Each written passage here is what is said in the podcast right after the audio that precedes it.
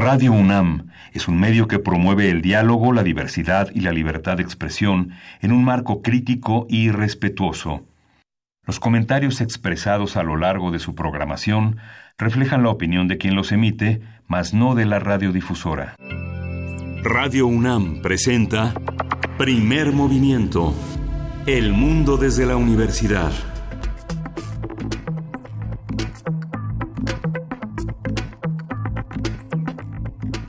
Hola, buenos días. Hoy es viernes 17 de mayo, son las 7.06 de la mañana en la Ciudad de México. Estamos en la cabina de primer movimiento en Radio UNAM.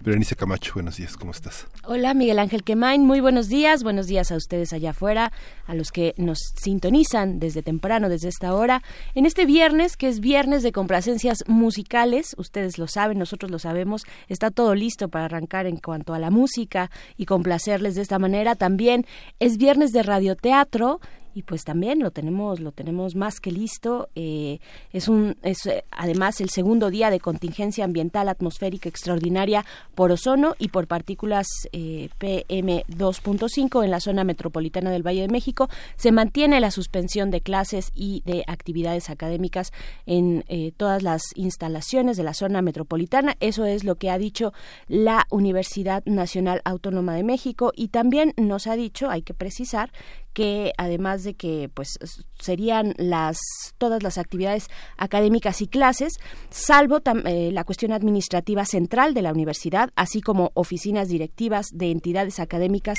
y dependencias y dependencias que eh, laboran también laborarán normalmente, pues bueno, ahí está el aviso de esta universidad para hacer frente a esta cuestión que ya lleva una semana dos días de contingencia, pero una semana que estamos respirando lo que sabemos que, está, que estamos respirando. Eh, tampoco tenemos toda la claridad, empiezan a salir algunas luces respecto a las consecuencias de lo que puede generar en la salud de los y las capitalinas. Sí, justamente, y se nombró de una manera muy apresurada, sin un gran consenso, en el marco de una emergencia, al eh, titular de la Comisión Metropolitana.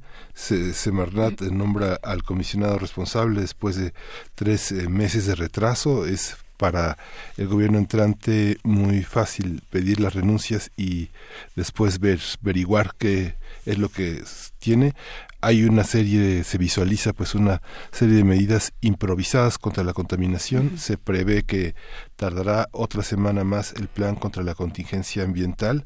Víctor Hugo Páramo es el ingeniero químico por la Universidad de Guanajuato, maestro en ciencias y técnicas de medición y control de la contaminación del aire y del agua, doctor en química, ex coordinador general de contaminación y salud ambiental, quien toma esta, quien toma esta responsabilidad, pues esperemos que esta comisión ambiental de la megalópolis logre cerrar esfuerzos, cerrar filas con los estados que la configuran para tener una, una mejor posibilidad después de que el Popocatépetl también contribuyera con la exhalación de una gran fumarola de cenizas a este ambiente que también va del Estado de México Hidalgo, Morelos, Puebla y Tlaxcala en un, en un eje que pues nos toca a la Ciudad de México también enfrentar. Por supuesto, recordarles nada más, Miguel Ángel, que eh, el día de hoy, viernes 17 de mayo, no circulan los automóviles con holograma 1 y terminación non.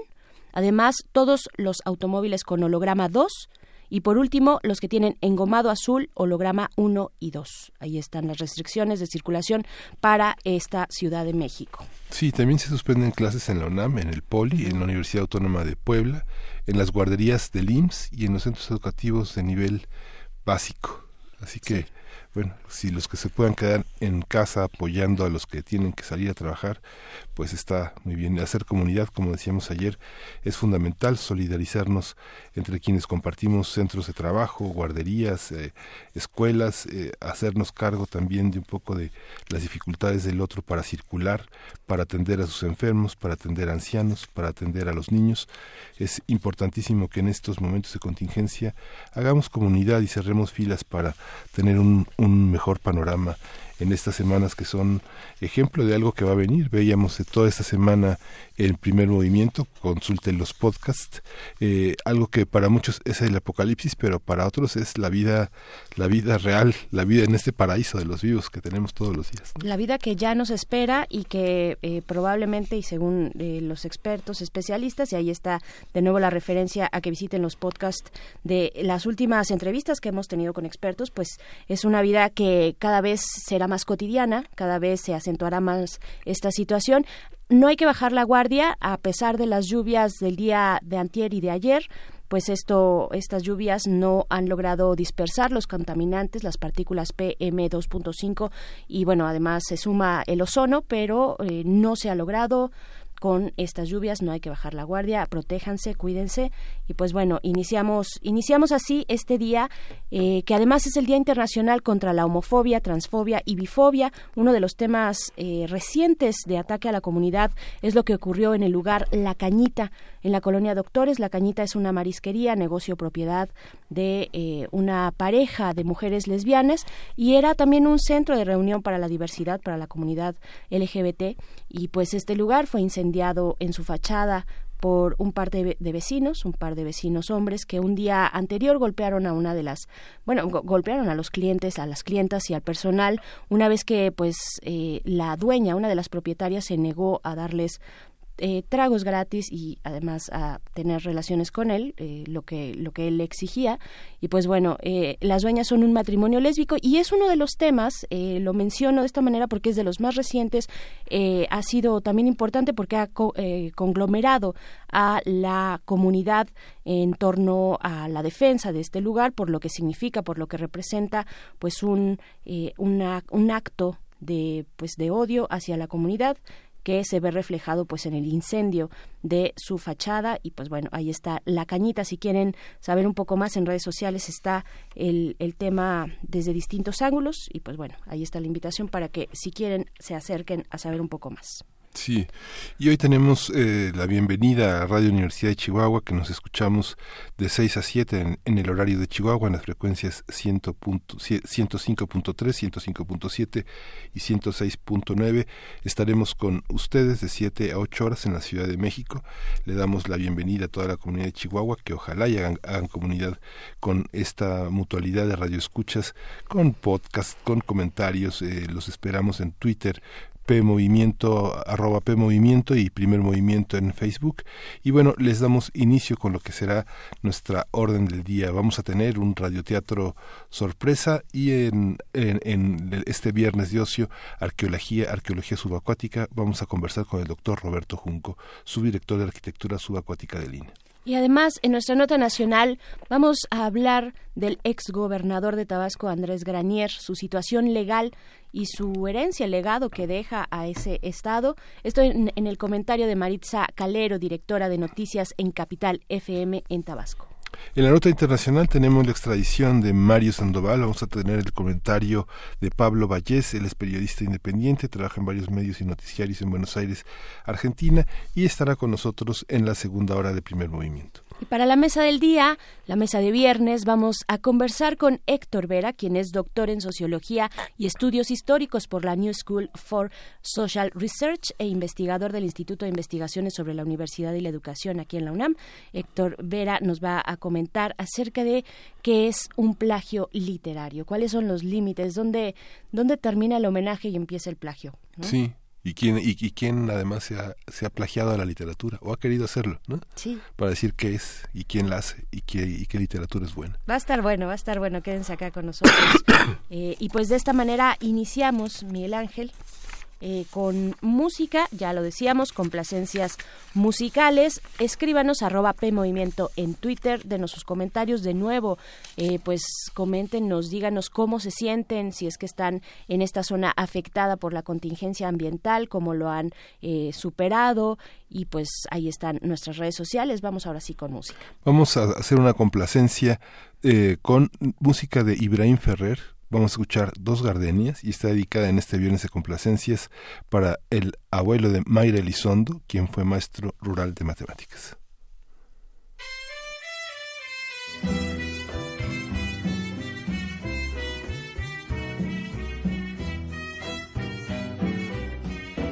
Dos gardenias para ti, con ella quiero decir,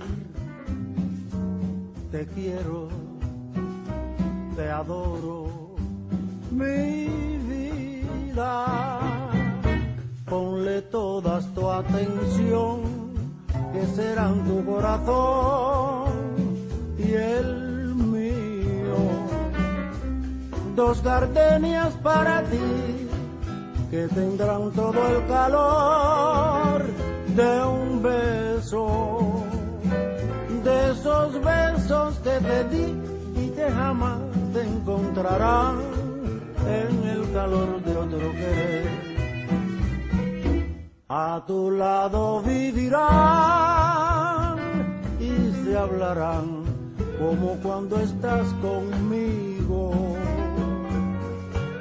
y hasta creerán que se dirán te quiero.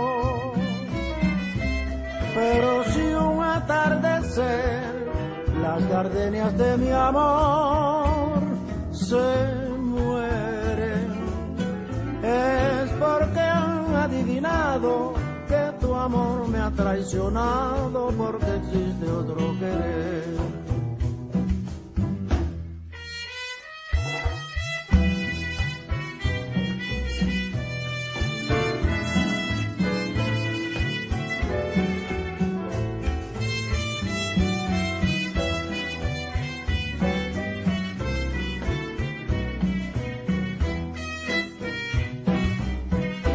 A tu lado vivirán y se hablarán, solo cuando estás conmigo. Y hasta creerán que se dirán te quiero. Pero si un atardecer las gardenias de mi amor es porque han adivinado que tu amor me ha traicionado porque existe otro querer. Es porque han adivinado que tu amor me ha traicionado porque existe otro querer.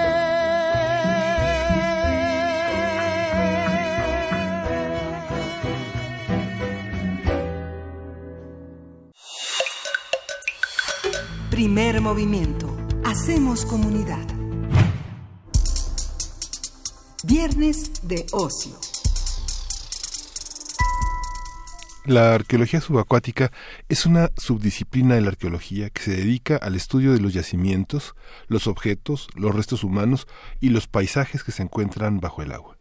Con estos restos arqueológicos, los expertos se encargan de descifrar cómo vivieron las personas, cuáles eran sus preocupaciones, sus problemas y cómo los resolvieron. En México, la arqueología subacuática se instaló oficialmente en 1980 con la creación del Departamento de Arqueología Subacuática, que posteriormente se transformó en una subdirección del Instituto Nacional de Antropología e Historia. Desde entonces se han realizado múltiples proyectos de investigación en aguas marinas y continentales, atendiendo denuncias de sitios, entrenando arqueólogos, conservadores y personas interesadas. También se han implementado acciones para evitar el saqueo y hacer conciencia sobre la riqueza de conocimiento que tiene el patrimonio cultural sumergido. Conversaremos sobre la ciencia y la historia detrás de la arqueología subacuática, de dónde proviene esta disciplina, en qué consiste y cuáles son algunos de sus hallazgos más representativos. Nos acompaña el doctor Roberto Junco, subdirector de Arquitectura Subacuática del INA y egresado de la Escuela Nacional de Antropología e Historia. También bienvenido,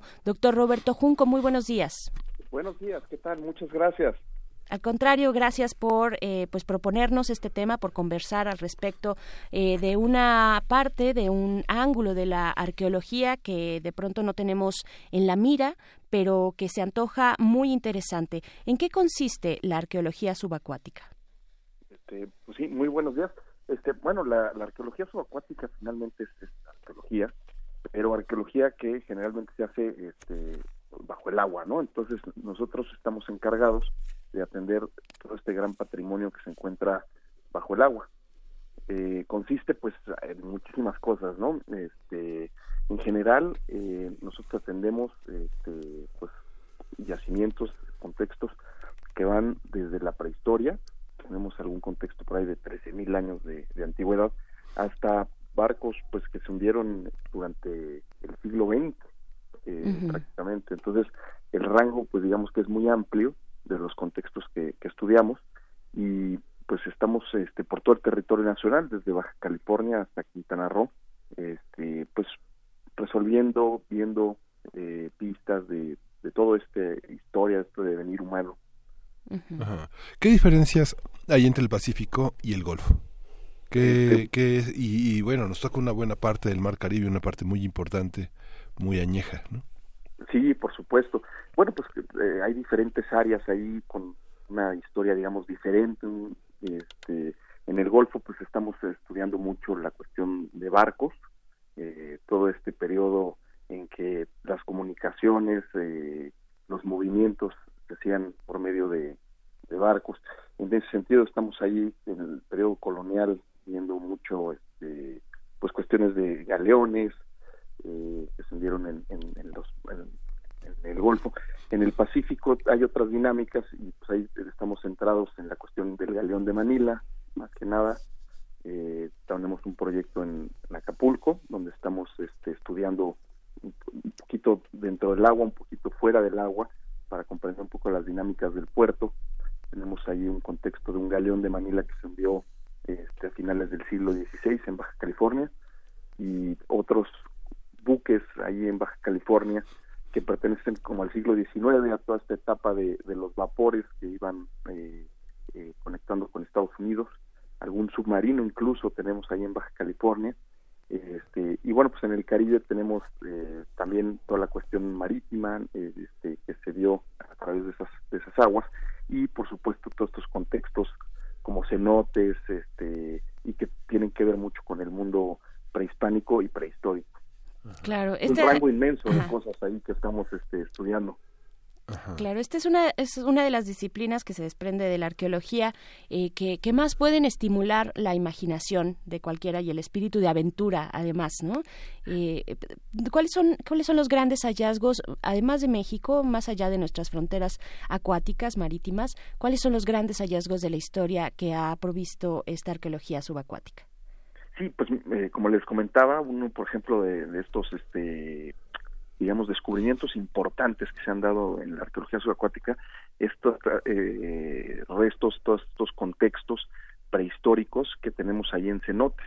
Entonces, como les comentaba, tenemos un esqueleto de 13.000 años de antigüedad, pero muy interesante, ahorita vamos a dar a conocer próximas, este, y es como un adelanto ahí que les voy a dar, pues ya hemos estado encontrando contextos de minas, este, en estos cenotes. Recordemos que estos cenotes eran, este, pues espacios secos, hace, hace más de 7.000 años y que hace 7.000 años con la subida del nivel del mar se inundan. Entonces ahorita también hemos estado localizando ya estos contextos este, de minería dentro de estos este, cuerpos este, de agua. Entonces, pues son descubrimientos súper importantes para conocer la historia de, de, pues de la humanidad en estas, en estas tierras. Y por otro lado, bueno, pues tenemos también eh, descubrimientos interesantes en cuestión de pues en época prehispánica, ¿no? Hemos localizado muchas ofrendas en diferentes cuerpos de agua, ya sea en altura, como las lagunas del Nevado Toluca o la manantial de la Media Luna, este, que nos ayudan a comprender mucho los aspectos rituales de las poblaciones y su interacción con estos cuerpos de agua cerca de los que vivían. Este, en época colonial, pues hemos localizado varios naufragios, varios contextos este, que nos abren puertas muy interesantes a lo que era el mundo colonial, el mundo virreinal. Y no se diga, uno de los últimos descubrimientos que hicimos hace unas semanas, a la afuera de Topolobambo, eh, por fin localizamos un cañonero que teníamos muchas ganas de encontrar, que es el cañonero Tampico, y que es un buque de la Revolución Mexicana que se eh, tuvo pues una batalla muy muy intensa con otro buque de esta armada, el Porfiriato, que se acaba involucrándose en la revolución y se acaba hundiendo frente a Topolobambo, ¿no? En una, batalla ahí bastante interesante. Ese, estaremos eh, yendo a, confirmar que verdaderamente es el, el cañón de Tampico. Ahorita lo localizamos a través de geofísica. Eh, la arqueología subacuática pues utiliza diversas herramientas para hacer su trabajo y una de las que, que, que generalmente usamos pues es la geofísica, ¿no? A través de magnetómetros, sonares, este, ecosondas, pues hacemos prospecciones en mar para poder localizar estos restos. El mar pues es algo inmenso y luego este pues utilizar estas herramientas nos facilita el localizar este, estos contextos. Sí, estas herramientas, por ahora que habla de las herramientas y que habla de los cenotes, ¿qué características tienen los, los diferentes elementos en los que se localizan los restos arqueológicos, eh, su conservación, su duración? hay muchas cosas que ustedes consideren que definitivamente están perdidas, están disueltas en la salinidad del agua o conservadas en los minerales, en los cenotes? Sí, sí, pues hay, hay, eh, vaya, hay una serie de diferentes contextos impresionantes, ¿no? Entonces, cada, cada, cada uno de estos contextos o cada sitio este, tiene sus características muy, muy particulares, ¿no? Este, es curioso porque, eh, al contrario de lo que se suele pensar, los restos bajo el agua se conservan increíblemente bien, eh, dadas ciertas condiciones de salinidad, de, luz, este, se conservan de maravilla. Eh, podemos hablar de papel, de cuero, de mm, materiales que generalmente en tierra se deshacen, se pierden, en el agua, bajo ciertas circunstancias, se conservan de maravilla. Entonces, ahí eso, digamos que una de las, eh, pues, como le podemos decir, como ventajas que tiene la arqueología subacuática, es que podemos tener acceso a materiales que en tierra se, se, se perderían este, irremediablemente.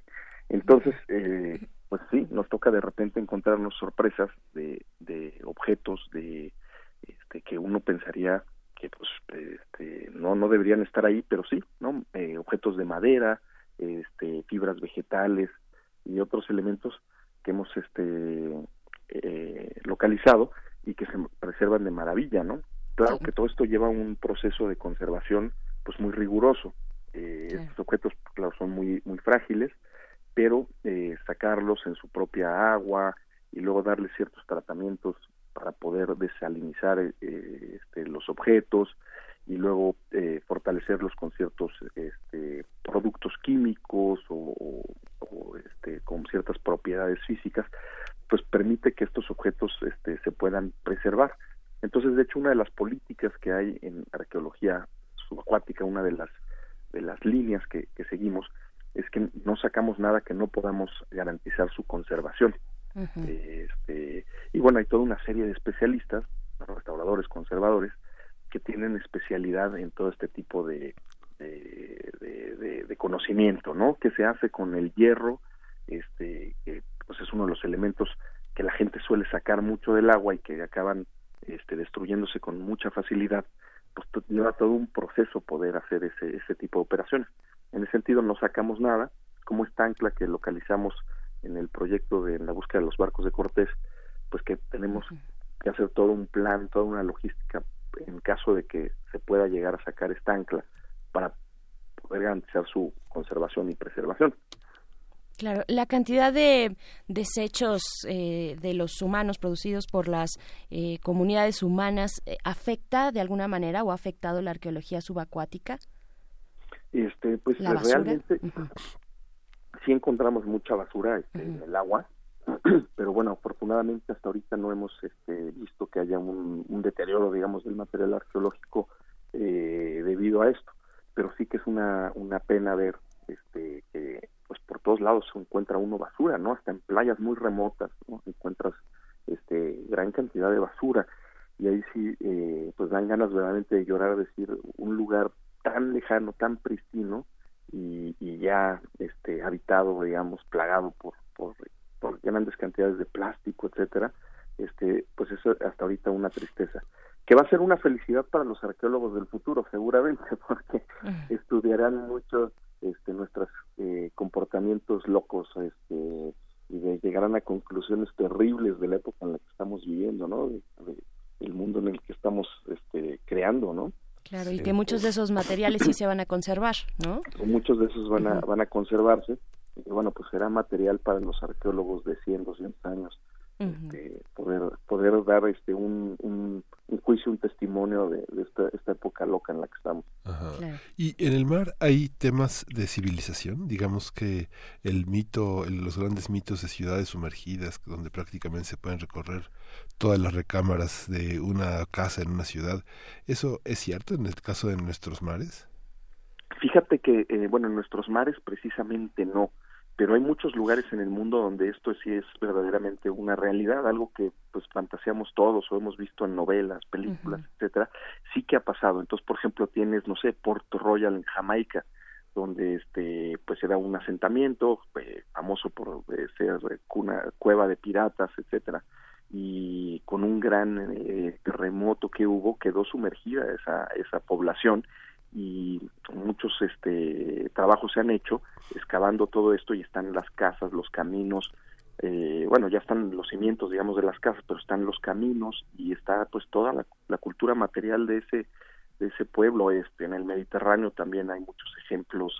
de de ciudades sumergidas donde se pueden ver este las columnas este en fin toda una serie de elementos aquí en México este hasta ahorita este no no no tenemos nada así no tenemos este algunas cosas de portuarias eh, poco infraestructura en ese sentido en la zona maya este en el Golfo de México también hay algunas cositas así pero no no tan vistoso digamos como estos otros ejemplos que te comento.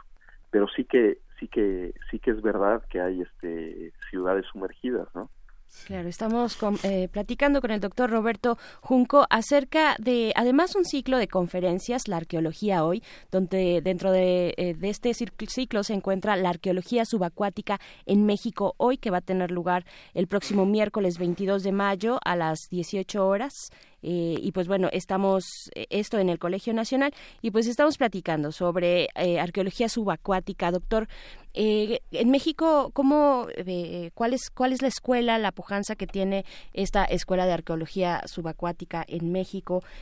¿a, qué, ¿A qué se someten, por ejemplo, pienso en condiciones físicas que deban tener quienes se quieran dedicar a, a esta profesión? pues además de la arqueología tradicional, pues hay, hay otras instrucciones, supongo que deben tener. Sí, bueno, pues este, como bien decían, desde 1980 existe, digamos, oficialmente eh, en el INA eh, una sección de arqueología subacuática. Este, afortunadamente hoy ya hay otros programas, hay otros, este, digamos, actores en, lo que toca la arqueología subacuática. En, la UNAM está por ahí el doctor Herrera y, en fin, hay otras eh, universidades que están impulsando este, el desarrollo de la arqueología subacuática. Eh, en la arqueología subacuática pues requiere lo mismo poco que la arqueología, o sea, es pensar, digamos, en términos este, eh, arqueológicos eh, este, la cultura material. Entonces, este, pues sí, hay que aprender a bucear, hay que aprender este, un poquito de, de geofísica, y bueno, pues son cosas que, que se dan con cursos y con práctica, pues se van este eh, preparando las personas y de hay arqueólogos flaquititos, este, con poquitos músculos y hay unos grandes y con muchos músculos, entonces en realidad no es este una preparación, digamos, este muy muy importante, muy especial, no, en realidad este pues hay que aprender a bucear porque pues, nuestro nuestra labor se eh, es bajo el agua, pero tampoco tiene unos requerimientos muy muy este especiales, digamos que, digamos, ese sí. Claro, respecto al uso de la tecnología que ya nos comentaba un poquito al inicio, ¿qué, qué decir? ¿Cuáles son las tendencias? Eh, ¿México en, qué eh, lugar se posiciona frente al uso de, tecnologías y de distintas herramientas? Bueno, ahorita, este, juntando con la pregunta anterior, este, México tiene pues ahora sí que un, un, importante lugar en la arqueología subacuática en, el mundo, en Latinoamérica, este, como uno de los, digamos, impulsores. De hecho, ahorita en dos meses se va a dar un curso este, de la UNESCO este, para preparar arqueólogos subacuáticos y, pues vendrán gentes de, toda Latinoamérica este, a capacitarse. México tiene una reputación importante a nivel Latinoamérica en arqueología subacuática. Este, pues eh, Sobre la tecnología le, le, le Sí, sobre, sobre la tecnología, pues este, como, le, como les decía, utilizamos diversas este, técnicas y entre ellas pues este cosas de geofísica. Una de las herramientas principales que utilizamos es el magnetómetro. Este el magnetómetro lo que nos permite ver es este cualquier este cambio digamos que hay en este en, en, el campo magnético de la Tierra este nos lo va señalando y con eso localizamos eh, objetos metálicos. Entonces por ejemplo eh, cañones anclas este otro tipo de, elementos este que contienen eh, eh, fierros este nos los, nos los puede mostrar digamos este eh, en, un, en, un, en, un, en una computadora no entonces es una de las herramientas principales ahí que, que, utilizamos. Por otro lado el sonar de barrido lateral que nos da una imagen del fondo este del fondo marino del fondo acuático y que también con eso es eh, muy factible localizar este naufragios y otros elementos que se encuentran depositados sobre el sobre el fondo marino. Entonces son dos herramientas este muy importantes no también tenemos pues los detectores de metales que nos ayudan este mientras uno va buceando a detectar digamos entre los corales entre la arena este estos elementos este metálicos.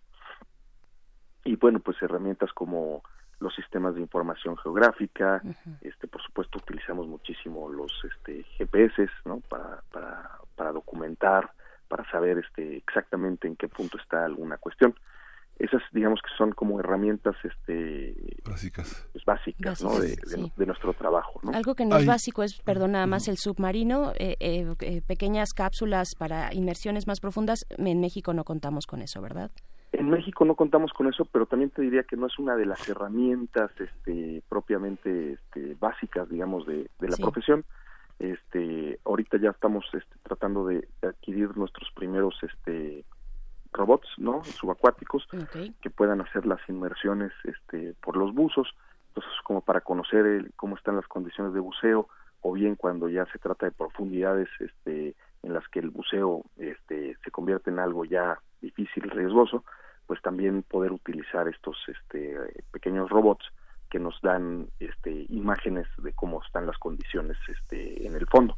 Estamos ya por adquirir este uno de esos con una beca y bueno, pues serían las herramientas digamos básicas. Ya ya los este lo otro ya son como cosas mucho más especializadas, digamos, este y para casos muy particulares, ¿no? O sea, ya este, grandes profundidades y todo ese tipo de cosas. Ajá. Eh, la, la situación actual del buceo este, de, este, de esta clase de buceo, ¿cuántos buzos tenemos? ¿Qué longevidad tienen? ¿Cuáles son como las posibilidades de colaboración internacional con otros buzos, con especializarse en nuevas, eh, en, nuevas tecnologías, en nuevos equipos? Me imagino que la gente se tiene que prácticamente pagar su capacitación cuando se inicie, ¿no? Sí, pues generalmente nosotros lo que hacemos es, nuestros proyectos suelen ser muy internacionales tenemos gente viniendo de otros países este, a colaborar con nosotros y dentro de estas este, colaboraciones eh, hay la oportunidad de capacitación. Entonces, mucha de la capacitación que nosotros damos, aparte de estos diplomados este, y cursos que, estamos continuamente dando, pues se da a través de, instrucción durante los trabajos de campo. Y eh, ahí es cuando generalmente nosotros este, capacitamos este, a nuestro personal y también a, a, los interesados. Por ahí hay cursos de la NAS, por ejemplo, que es la Nautical Archaeological Society de Inglaterra, que da unos cursos muy padres como para los buzos recreativos poderse familiarizar con las técnicas de registro de, de, la arqueología subacuática.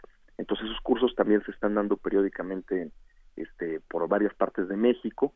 En fin, hay como ya varias este, eh, iniciativas en que la gente se puede capacitar, tanto los profesionales de la arqueología subacuática como los interesados de la arqueología subacuática y eh, para la cuestión, por ejemplo, ya de aparatos de geofísica y todo eso, pues cuando viene algún experto que nos está apoyando en algún proyecto es generalmente cuando este, los chavos tienen la oportunidad de capacitarse en pues toda la parte de los softwares, la parte de los equipos este, y las técnicas de, de, operación de, de, los mismos.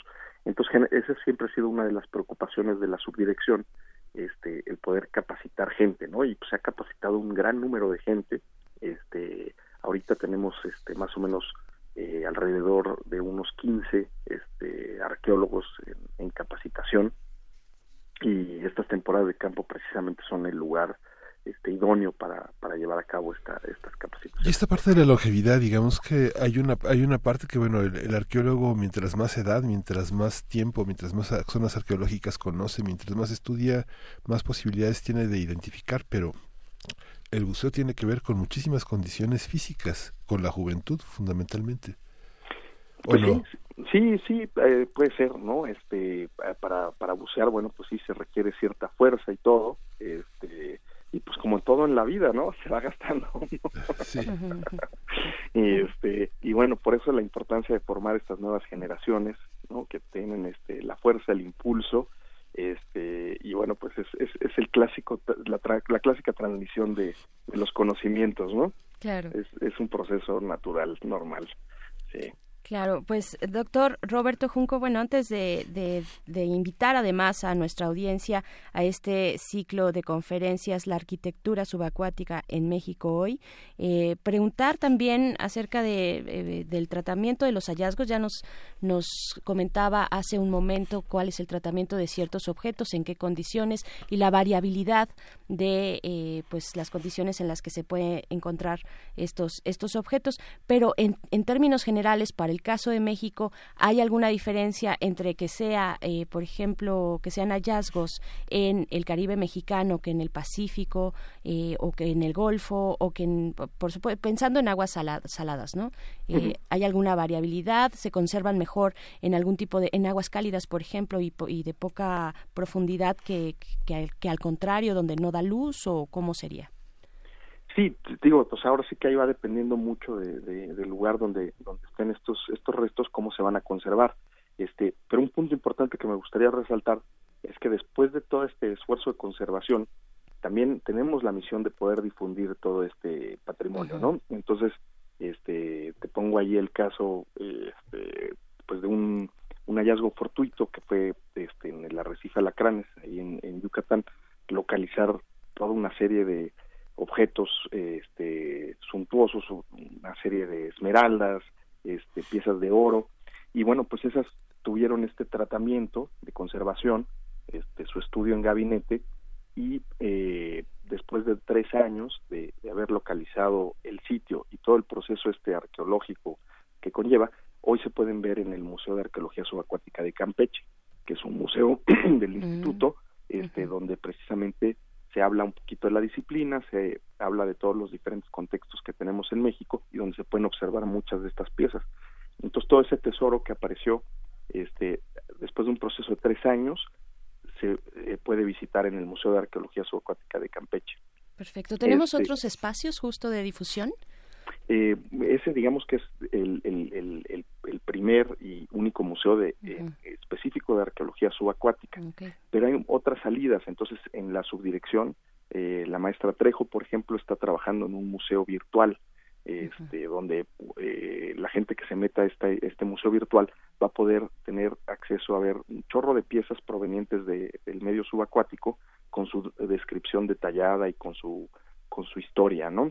Eh, tenemos, por ejemplo, también exposiciones temporales que vamos armando y este, algunas de ellas, por ejemplo, itinerantes, ¿no? Donde vamos recorriendo todos los pueblos cercanos al, al sitio donde aparecen ciertos restos y le vamos llevando a la población información sobre, sobre el sitio, ¿no? O bien, pues a través de publicaciones y conferencias, ¿no? Que también es otro medio importante para, para dar a conocer todo este patrimonio y pues regresando a tu pregunta sí varía muchísimo. Entonces este hay veces que puedes encontrar este eh, en el Pacífico pues los huesos bien preservados no mm, a lo mejor en el Golfo porque el, el, lugar donde pasó eso es mucho más dinámico y el agua más cálida y hay otro tipo de organismos en el agua pues no no se llegan a preservar. Pues depende mucho ahora sí que de, de las condiciones este, específicas, de cada de cada sitio su, su preservación Claro. Pues bueno, eh, doctor Roberto Junco, hay este, tenemos este ciclo de conferencias, esta invitación, la arqueología hoy y en esta, pues, eh, la parte de la arqueología subacuática en México. Eh, ¿Cuándo se va a llevar a cabo? Denos, por favor, eh, pues las coordenadas para quienes quieran asistir, pues puedan hacerlo. Sí, va a ser este este miércoles en el Colegio Nacional, es este ciclo que está presentando el doctor Leonardo López Luján este, y que bueno pues están explorando diferentes aristas de la arqueología hoy en día no en que estamos hoy en día en, en, todos estos diferentes este ángulos de la arqueología. Y bueno pues una invitación eh, muy cordial a todos a, a, poder este eh, ir presencialmente o bien también va a estar este eh, un streaming me parece de las conferencias.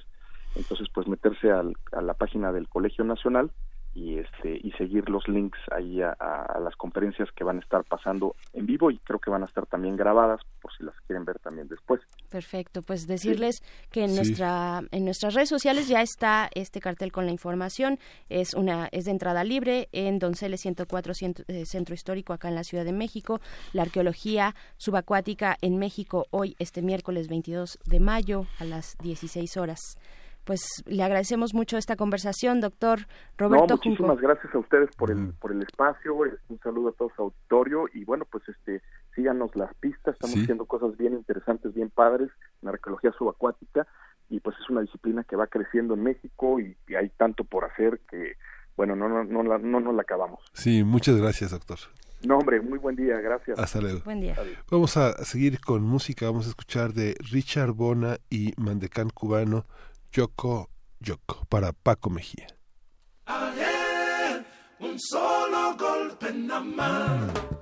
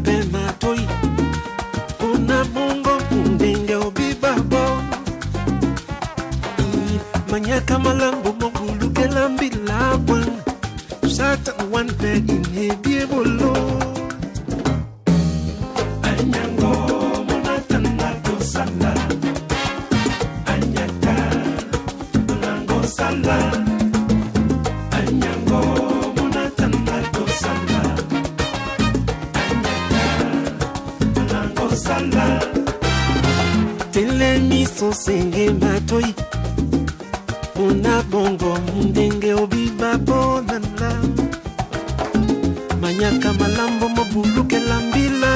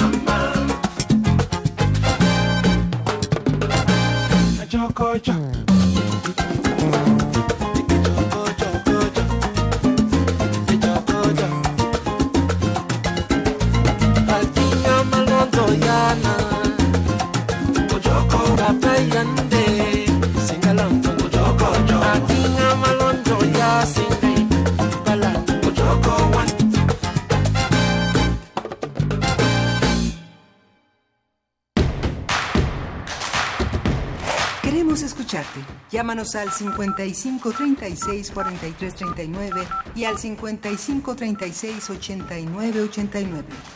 Primer movimiento. Hacemos comunidad. Y antes de empezar nuestro radioteatro de viernes, les damos la pista, pongan mucha atención sobre el personaje central de esta historia que van a escuchar, porque después habrá una pequeña sorpresa. Esto es primer movimiento, vamos ahora sí con el radioteatro. Para teatros, los radioteatros de primer movimiento.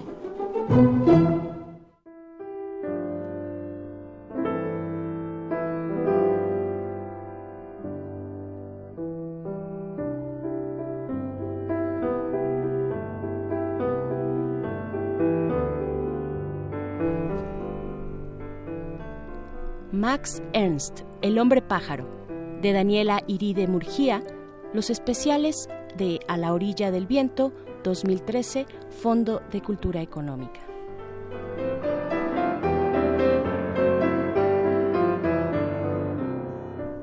Max era muchas cosas a la vez y, según lo quisiera, podía ser pintor, botánico, actor, filósofo, novelista, pájaro, pez.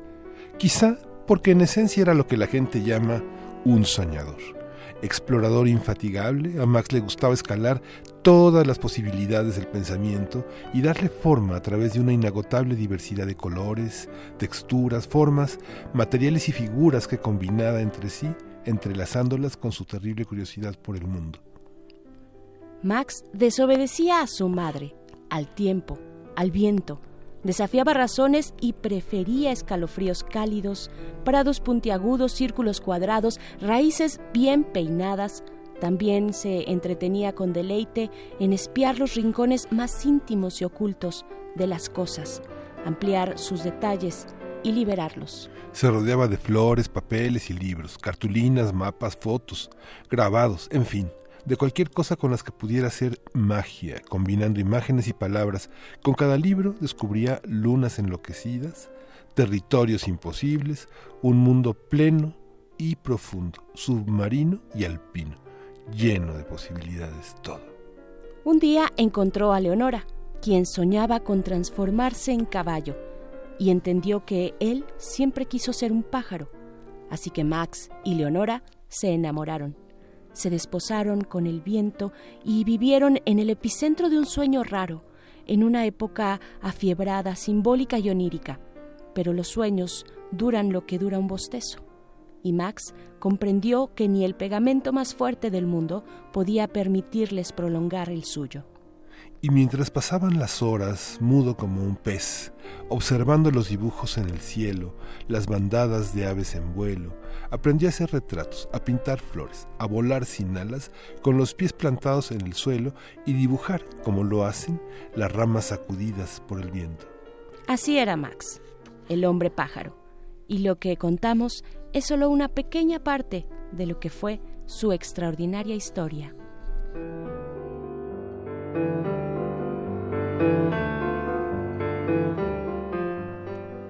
Max Ernst, El hombre pájaro, Daniela Iride Murguía, Los especiales de A la orilla del viento, 2013, Fondo de Cultura Económica.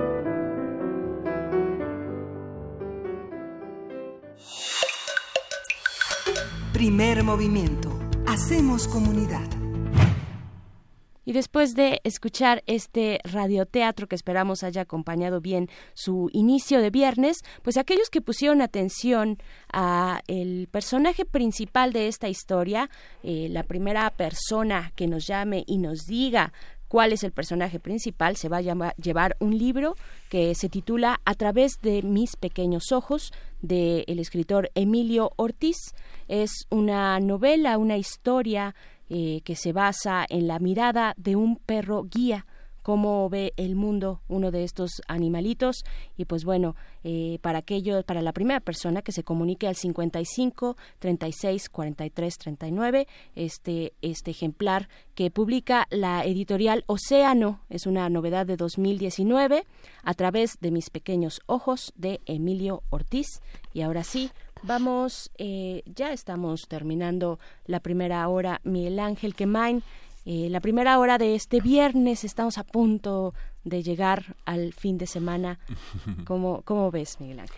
Pues bueno, es un, es un, ha sido una semana muy importante. Tenemos muchísima información en la que el medio ambiente ha sido el protagonista de este tema, pero bueno, hay muchas otras eh, noticias que vale la pena retomar. Eh, quien no tenga todavía su impresión, su, su, su pequeña herramienta de trabajo, sobre todo los profesores que en esta semana eh, festejaron su día. Eh, vale la pena tener este documento, es muy, muy, importante. La reforma educativa, la publicada ya en el diario oficial el pasado miércoles. Y bueno, es interesante, lo hemos dicho reiteradamente, no solamente es un afán neurótico de acumular información, pero se, se, va, se va desmantelando el Instituto Nacional de Evaluación Educativa. Hay muchos materiales que le dan un rostro a, la educación en México que seguramente van a cambiar de lugar, van a terminar, a cambiar de formato, van a ser eliminados. Eh, vale la pena conocer ese trabajo porque da una idea de qué ha sido, cuál ha sido la concepción de la educación en este siglo, en los últimos 20 años. Hay materiales estadísticos que vale la pena descargar, que vale la pena comparar que vale la pena historiz, historiz, historizar para entender que las cosas no empiezan de cero, que serán resultado de nuestra, de nuestra discusión, de nuestra participación. Vienen también las, eh, en 120 días ha sido el plazo para discutir los reglamentos, las leyes secundarias y bueno, tenemos que estar muy atentos en la parte política, en la parte académica, en la parte pedagógica, no, no, no obviar las situaciones, no, no, no, no bajar la guardia, porque de eso depende también el futuro de, de, este, de los futuros licenciados, maestros y doctores y postdoctores, ¿no? Así es, y otro, otro de los temas importantes, Miguel Ángel, bueno, antes que nada decir que eh, se acerquen al buzón de quejas, pero de la 4T, si es que los abrumamos de pronto con tanta información, porque justo la vorágine informativa que deviene de las, pues de la gran actividad, de esta actividad incesante del Senado, del Congreso en general, de todo lo que está ocurriendo en nuestro país con esta, eh, pues este cambio de gobierno, este nuevo gobierno que viene a cambiar muchas cosas, pues bueno, se presta eh, a que nos encontremos precisamente en esa locura informativa. Eh, otro, otro de los ángulos que hay que tomar en cuenta y, les queremos compartir antes de despedir esta primera hora es que es acerca de los foros de Parlamento abierto para las leyes secundarias de la Guardia Nacional. En, el, en las cuentas de Twitter, en la cuenta de Twitter del Senado mexicano, pueden encontrar el registro audiovisual de estos debates que tuvieron lugar eh, ayer y antier.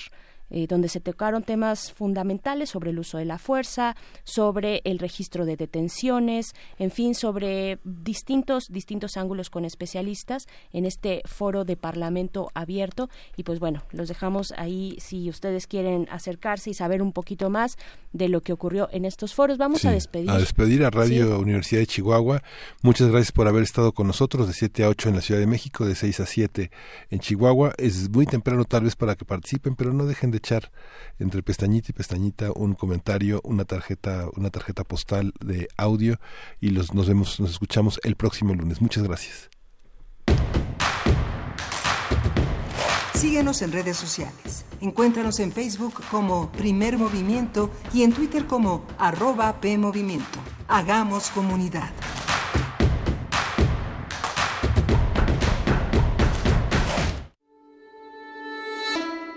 Ay, güey, güey. Restablecer memorias. Restablecer memorias. A pesar de la distancia geográfica, el artista de origen chino explora los traumas de las experiencias de China y México en un relato que apela a la obligación de construir la memoria social. Museo Universitario Arte Contemporáneo. MUAC, en Ciudad Universitaria, del 13 de abril al 6 de octubre.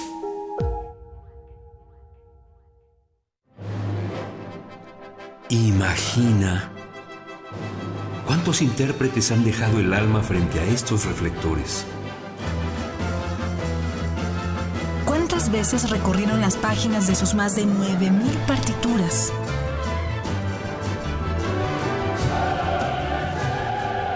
¿O cuántos corazones han levantado en más de ocho décadas? Eso es experiencia sonora. Orquesta Filarmónica de la UNAM, domingos a las 12 del día por el 96.1 de FM. Radio UNAM, experiencia sonora. Me gusta. No me gusta. Me importa. No estoy de acuerdo. Me enoja me inspira. México es plural y las personas tenemos diferentes opiniones, pero hay algo que nos une. Queremos que nos vaya bien. Porque en la democracia contamos todas. Contamos todos. INE. Prevenir un incendio forestal es más fácil que combatirlo. Está en nuestras manos. En bosques y selvas, no arrojes colillas de cigarro ni basura. El fuego puede iniciarse con el efecto lupa que provocan los desechos en vidrio y el sol. Si detectas un incendio forestal, llama al 911 o al 01800 4623 6346. Sistema Nacional de Protección Civil, Secretaría de Seguridad y Protección Ciudadana.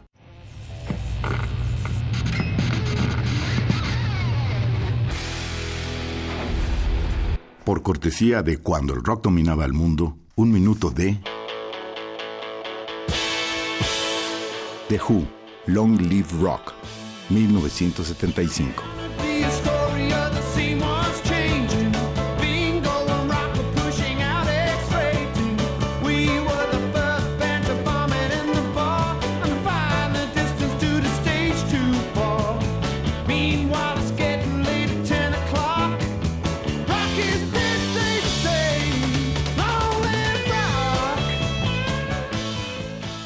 Escúchanos todos los viernes a las 18.45 horas por esta frecuencia.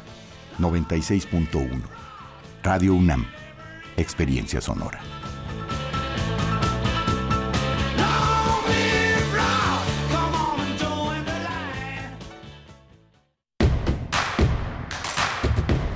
Queremos escucharte.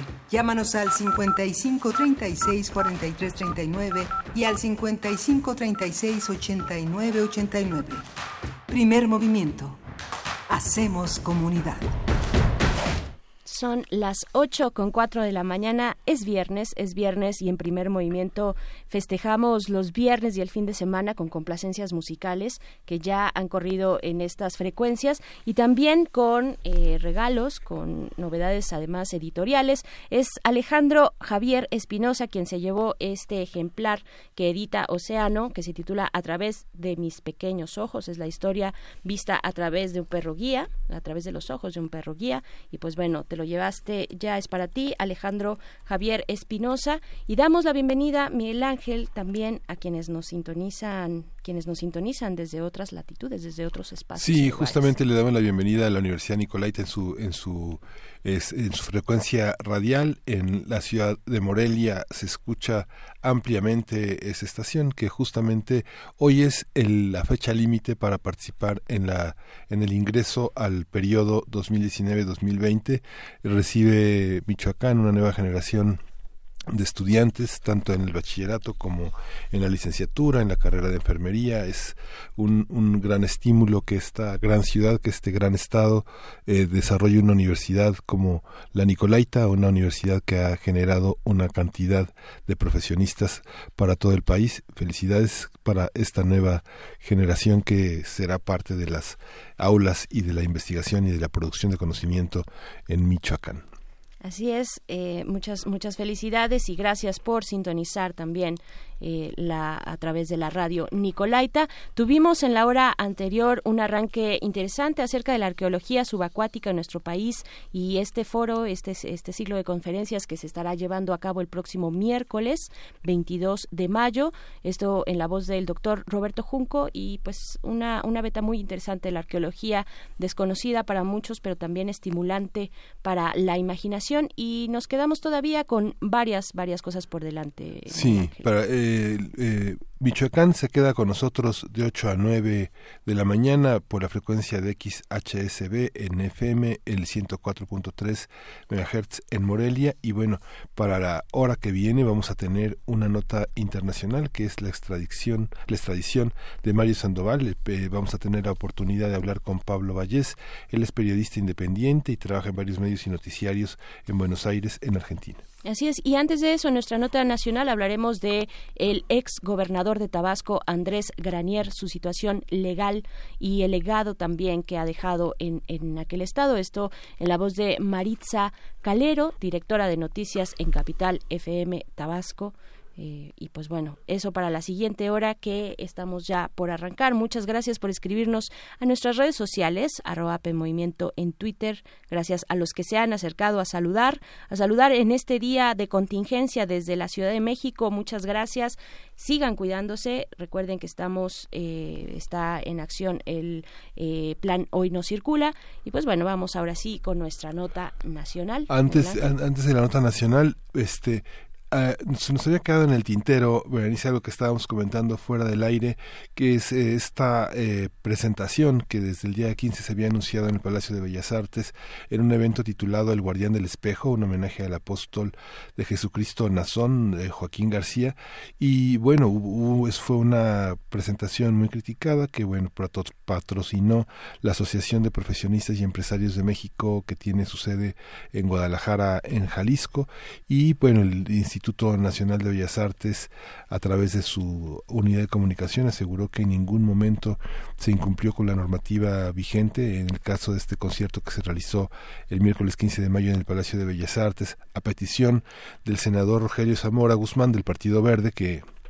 pues los, los venadearon, ¿no? De alguna manera les maquillaron un acto que era cultural para celebrar eh, la, este, el cumpleaños de el verdadero guardián en el espejo, que parece, bueno, una, una especie como de, de guiño de Star Wars, que el, este, este hombre que tiene La Luz del Mundo, que es el protagonista en 18 países de una enorme unidad religiosa evangélica que tiene muchísimo, muchísimo dinero que este, pues que está la Asociación de Profesionistas y Empresarios de México forma parte pues de esta de esta celebración y utilizaron este la influencia del senador Rogelio Zamora Guzmán para este para proceder y realizar un acto que se convirtió en un acto religioso y que muchos de los invitados que fueron mm, fotografiados eh, en, la, en la llegada pues parecían formar parte de algo que en realidad era un acto cultural, una, una presentación con la orquesta de Marina y que finalmente se convirtió en un, en un, en un espectáculo tipo Deja de sufrir, ¿no? Pare de Este, sufrir, Pare sí. de sufrir Sí. y, y bueno es una es un engaño que eh, el INBA señaló que procederá para este con las consecuencias legales que amerite el caso.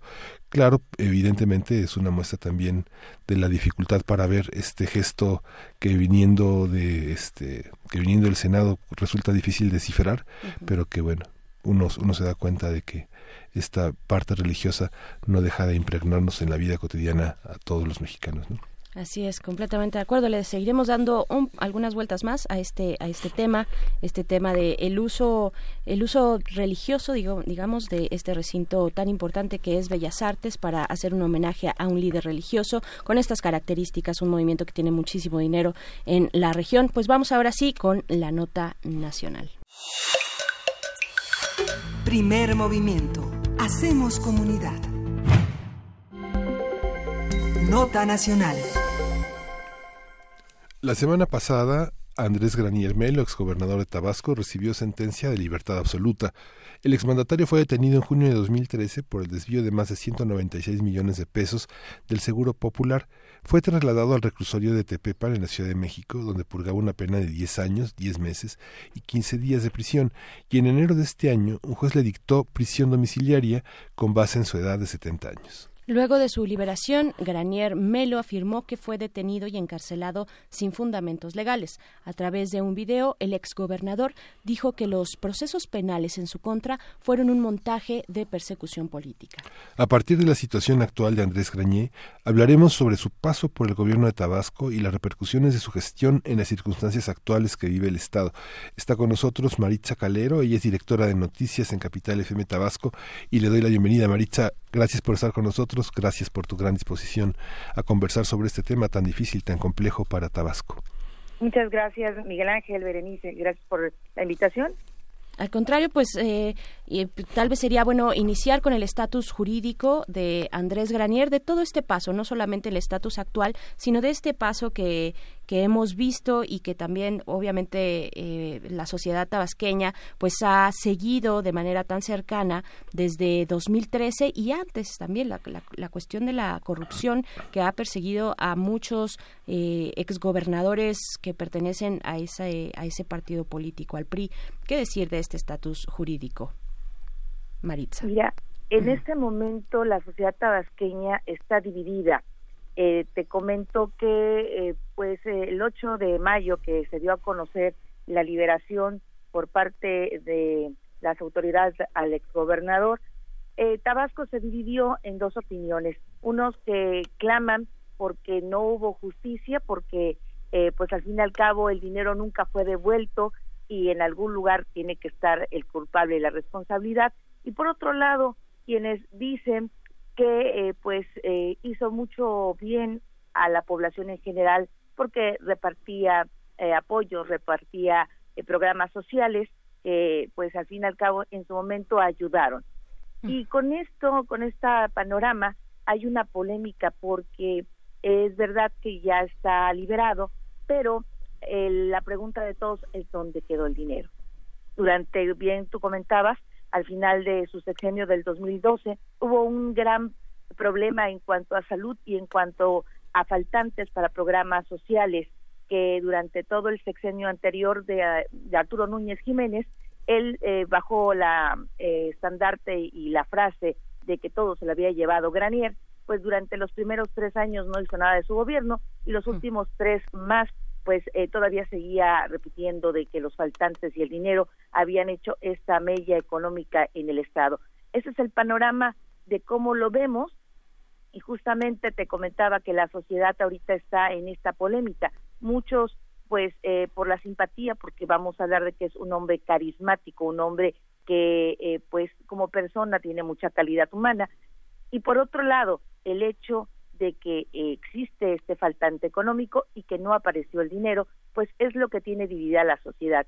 en algunos eh, editoriales están hablando de que si es un ángel o que si es un demonio y justamente la polémica se divide en estas dos dos cuestiones para unos eh, pues les dan la más cordial bienvenida y le agradecen pues su ayuda y para otros cuestionan el por qué eh, pues durante su gobierno si él no cometió delito alguno entonces qué pasó cómo permitió que parte de sus colaboradores, que recordemos que eran aproximadamente 11 los que estaban en tela de juicio, eh, pues hubieran sido objeto tal vez de este desfalco a las, al erario público. Claro, ¿cómo se llevó a cabo el proceso eh, judicial de- desde un inicio? Tal vez los momentos más importantes para que todos eh, quienes nos escuchan puedan tener una idea de por qué al día de hoy está en el estatus que se encuentra después de una prisión domiciliaria que eh, habrá habrá quien pueda criticar, pero es finalmente la ley. Después de 70, a partir de los 70 años, cualquier persona que tenga que esté privada de su libertad puede pasar por el tema de su edad y por un tema de derechos de derechos humanos y de debido proceso, eh, pues puede eh, pasar la prisión eh, en, en su casa, ¿no? La prisión domi- domiciliaria. Eh, ¿Qué decir de, de todo este proceso judicial, Maritza? Mira, eh, el gobernador, ex gobernador ahora Andrés Daniel Muelno estuvo del 2007 al 2012. Al salir de su sexenio, el gobernador siguiente, Arturo Núñez Jiménez, lo señala como defraudador y también este eh, que haya realizado peculado a las a, a las arcas del erario público y tenía dos eh, diferentes acusaciones, una a nivel federal y otra a nivel estatal. Justamente esto fue lo que lo lleva a este juicio y que lo lleva a, pues, la- lamentablemente ser apresado para unos y para otros justamente ser apresado, que bien tú comentabas, pues la ley es la que pues de- determina justamente su situación y entonces es apresado y fue puesto en este pues justamente tras las rejas ahí a bien comentas justamente después de varias gestiones de parte de sus abogados y de estar varios años en, arresto eh, por su edad lo mandan a un arresto domiciliario que bien comentabas tú por eh, que él ya tiene 70 años más de 70 años y esta ley hace este efecto humanitario y por salud. También recordemos que gran parte del arresto que tuvo en la cárcel lo tuvo en el, en el área de hospitalaria, porque también hablaba a sus abogados de que padecía mucho del corazón, de la presión, y esto fue también parte del por qué estuvo en la ala, eh, ala hospitalaria de Tetepan. Cuando pasa a arresto domiciliario, ahí es donde sus abogados empiezan también a tener mayores de movimiento para que eh, justamente el 8 de mayo, el que de este mes se anunciara que queda en un proceso de libertad por falta de pruebas, pero recordemos que todavía hay por ahí un este una acusación que está en ese curso de ser aclaratoria. Eh, mediante una carta y un video el exgobernador daba a conocer su punto de vista de que él era un pues acusado político del eh, del gobernador Arturo Núñez y que pues eh, la justicia estaba cayendo donde debía caer que era en su libertad. Y bueno justamente esto ha sido el proceso un proceso que ha sido largo un proceso que eh, para muchos todavía deja mucho que desear y para otros es realmente justo. Y este es el panorama. Estamos hablando de que fueron 196 millones de pesos del seguro popular que todavía no se han esclarecido dónde quedaron Sí, eh, Arturo Núñez decía que había, este, de los 11 implicados en el megasaqueo de Tabasco, este, ascendía a 10 a 10 mil millones de pesos. Y que Así bueno, hay que decir que los abogados, este, el abogado es Miguel Alberto Romero, que es hijo de, este, de Granier Melo y Priego, que y este y Priego Oropesa, que fue también gobernador prista de- en el en el 2001 y bueno, este este Granier Melo fue procurador del estado durante la administración de Granier. Ahora ocupa la presidencia del Tribunal Superior de Justicia y además va a estar 15 años. Vamos a ver en los próximos meses cómo le va a Arturo Núñez, porque si habló de este de perseguido político, pues se la va a, a revirar evidentemente. Como decía Granado Chapa en estos micrófonos, se la va a reciprocar. De hecho, el día de ayer, este, para tu público, eh, justamente ya se levantó la primer denuncia por peculado hacia el exgobernador Arturo Núñez. Y bien decías tú, se la va a revirar. Sí. Sí, sí. Vienen, vienen este, tiempos difíciles porque, bueno, las ternas para elegir en diciembre eh, a los magistrados, a los nuevos magistrados por Tabasco, bueno, pues fue evidentemente un proceso que, que es de estos procesos que, este, que Arturo Saldívar este, y que también de alguna manera Eduardo Medina Mora han señalado como parte de esos, este, de esos pintitos en el café, en la leche del, del Poder Judicial en México no son no son figuras que son figuras que son juez y parte que han sido juez y parte siempre en estos procesos que han enlodado a Tabasco de esta manera. Así es y justamente eh, esta es la polémica de los resultados de mm, la impartición de justicia que mucha gente dice eh, ok ya lo liberaron pero dónde quedó el dinero algún culpable tiene que haber y quién fue déjame contarte que dentro de los 11 acusados, el día de ayer precisamente también dieron auto de libertad al exsecretario de Finanzas de la Secretaría de Seguridad Pública, que también estaba acusado por peculado. El ex tesorero José Manuel Sáenz Pineda, que bueno, lo arrestaron en junio de 2013 y se le otorgó libertad preventiva con una multa de 150 mil pesos, cuando el, monto del robo eran 196 millones, ¿no? Digamos que los periodistas sabemos que muchos funcionarios cínicos dicen que, bueno, hay que robar, aunque sea poquito, como han dicho algunos, pero lo suficiente como para pagar fianzas, abogados y jueces, ¿no? Así es. Luego, pues, es, es conocido de todos los tabasqueños que, por ejemplo, un carro que de, de el exsecretario de Finanzas, pues vale muchísimo más que la fianza que pagó. Claro. ¿Cuál es el estado eh, actual también de sobre todo del partido político este del PRI no de este partido político que tuvo tanto tanto poder en el estado eh, y que ahora pues tiene este cambio de, este este turno hacia Morena este viraje hacia Morena con Adán Augusto López Hernández eh, que, pero cuál es cuál sigue siendo todavía la influencia del PRI y cómo están combatiendo combatiéndose entre sí estas dos fuerzas políticas pues mira completamente desgastado. Igual que el mapa político del país eh, aquí arrasó Morena y justamente en el Congreso local el 97% es de Morena y también obviamente PRD y PRI, pero es realmente su presencia muy mínima eh, y obviamente no tiene un contrapeso fuerte que pudiera tener para eh, poder eh, tener tal vez voz y voto, una y dos, un, un contrapeso moral, donde pueda señalar alguna situación que no esté correcta o irregular. Ahorita la figura pues más polémica y con la que pudieran tal vez contar es el exgobernador Andrade Díaz, que es ahorita diputado local, y él es el que tiene la voz del PRI y trata de hacer el contrapeso, pero pues los números no le alcanzan. Y en Tabasco, después eh, de ser priistas por tantos años, luego fuimos perredistas y hoy Morena, pues obviamente la figura del PRI está completamente desgastada y no hay al menos ahorita una figura en torno que pudiera decir que levanten otra vez los números. Para temas de justicia, ¿cuál es el panorama? ¿Cómo está la fiscalía? Eh, ¿quién, la, quién, quién la comanda? Sobre todo para eh, para el tema de dar seguimiento a estos recursos que siguen desaparecidos, 296 millones de pesos, que, que, bueno, si, o sea, que siguen, que siguen ahí en la sombra y que no sabemos si no fue Granier, si no fueron eh, algunos otros colaboradores que ya pasaron eh, por un proceso judicial y se declararon tal vez absueltos, pues entonces, ¿quién fue y dónde está ese dinero, no? Así es.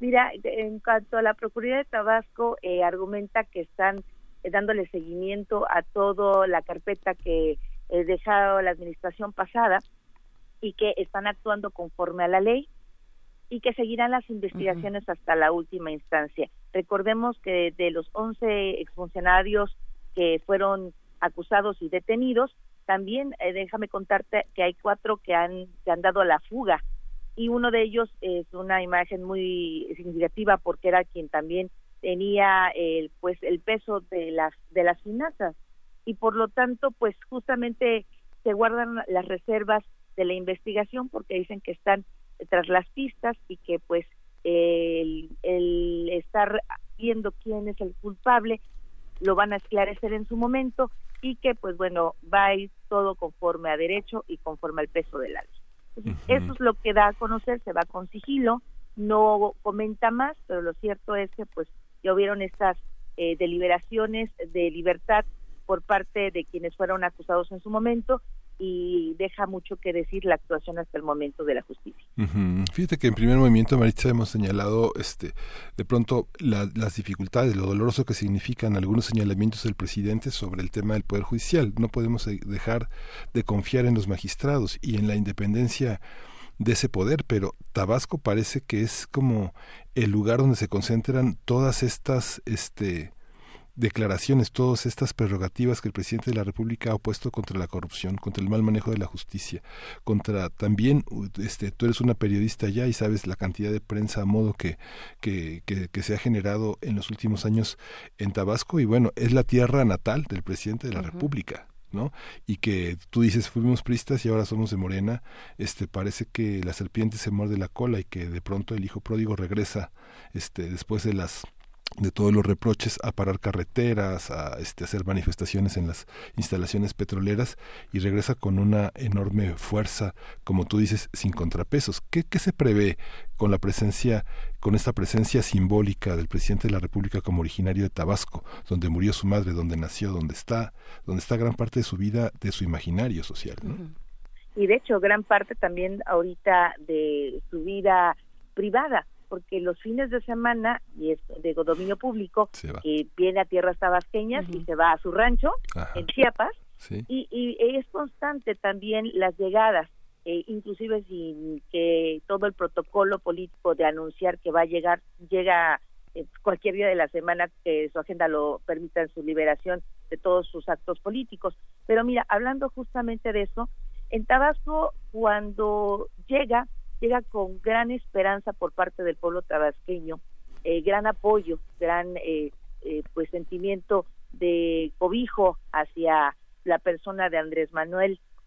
Y conforme han pasado los los meses, pues también ya ese amor pues está siendo un amor más objetivo, porque pues hay algunas circunstancias que se esperaba que hiciera mejor, tal vez de la gente que se está rodeando en el gabinete, que no siempre es la idónea, o, tal vez que están eh, siguiendo eh, algunos eh, cambios que no todo el mundo piensa que es correcto. Entonces, sigue el afecto por parte del pueblo tabasqueño completo, pero sí ya también hay sus cuestionamientos, cosa que no había en la campaña y al principio de los primeros meses de gobierno. Ahorita ya sí están siendo un tanto incisivos, y bueno, la esperanza es que justamente con todo lo que ha prometido para la entidad, de nueva cuenta se venga a la, todo el, eh, este problema económico, porque estamos realmente en una crisis de trabajo y una crisis económica muy fuerte, que con lo que ha prometido se pueda por lo menos salir a flote.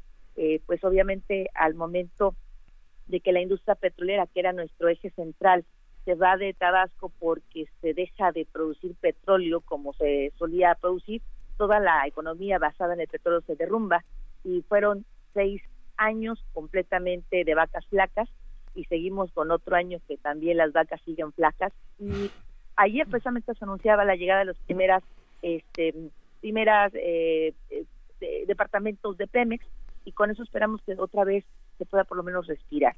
Claro, otro y en de cuanto a la justicia social, pues se espera también que todo lo que se esté haciendo permee y también se puedan hacer los cambios que realmente prometió, pero estamos a, reserva de que realmente pase. El, te comento que muchas leyes que ahorita se están aprobando aquí en el Congreso local, eh, pues hay muchos rumores que serán después imitadas por otros estados y luego subirán a lo que es la Cámara de Diputados a nivel nacional y que Tabasco es el laboratorio que se está haciendo para hacer estas leyes que luego permite a gran parte del país. Claro, otro de estos guiños federales hacia Tabasco es el de la condonación de la deuda por parte de la Comisión Federal de Electricidad. Una deuda de verdad eh, histórica de 11 mil millones de pesos que pues miles de usuarios en Tabasco sostenían con esta comisión federal, no con la CFE. ¿Qué, qué decir? ¿Cómo se toman estos guiños? Eh, ¿cómo, ¿Cómo los recibe la gente por un lado? Y por otro lado también cómo recibe la gente de Tabasco el regreso de Granier. Claro. Mira, por el lado de la CFE, eh, recordemos que la resistencia civil precisamente emana de todo este movimiento social del ahora presidente. Entonces era un reclamo que se le estaba haciendo a Morena de que cumpliera con la palabra. Primero, eh, muchos tabasqueños ya tienen más de 10 años que no han pagado a la CFE, por eso ah, estás hablando acerca de este eh, historial moroso de pago. ¿Por qué? Porque se metieron al programa de resistencia civil donde no pagaban porque las tarifas no eran justas. Ahora con este anuncio que se hizo apenas el día de, de ayer, antier, eh, acerca de que pues vamos a tener la tarifa F1, pues eh, es una de las tarifas eh, de luz más económicas porque el reclamo era si en la zona de Tabasco se hace por toda la afluencia que tenemos de agua tenemos aquí la generación de energía porque era una de las zonas más caras comparado, por ejemplo, con Yucatán, que tiene una tarifa de las más bajas del país, y nosotros que éramos la tarifa más cara. Entonces, este fue el argumento que empleó la resistencia civil. Ahora que se hace público eh, este logro de tarifa este 1 eh, pues obviamente eh, por parte de los tabasqueños pues estamos pues muy contentos porque aquí estamos a grados de 50 de temperatura y tener un clima pues realmente es una necesidad, ¿no? Y este tipo de cuestiones para lo que es el comercio eh, le va a redundar en beneficios, porque por imagínate 50 grados de temperatura en un negocio y que no puedas tener un clima porque no tienes para pagar la luz, pues obviamente redunda en que no va, vamos a tener este clientes. Y bueno, esta parte, si la vemos por la parte de beneficio económico y social, pues obviamente fue bien recibida. Eh, en la otra, en el otro tenor que me comentas del químico Andrés Ganier Melo, eh, mucha gente sí lo quiere recibir con los brazos abiertos, de hecho hasta están proponiendo que vuelva otra vez a la vida política y que pues en las siguientes elecciones se vaya para algún puesto de elección popular de tanto que es bien recibido por una parte de la sociedad y otra parte de la sociedad que cuestiona precisamente lo que te decía, ¿dónde quedó el dinero si es que él no lo robó?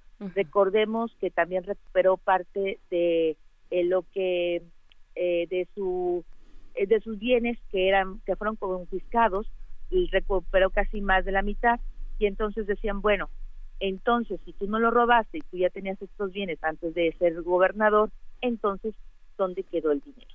Entonces, estas son dos, te das cuenta, dos puntos de vista completamente extremos, donde lo quieren inclusive ver hasta como senador que se ha comentado en redes sociales, y otro como eh, que por vergüenza no debería regresar al estado de Tabasco hasta que se esclarezca dónde quedaron estos millones faltantes. Y bueno, así está como que dividida la sociedad tabasqueña en torno a la figura del exgobernador.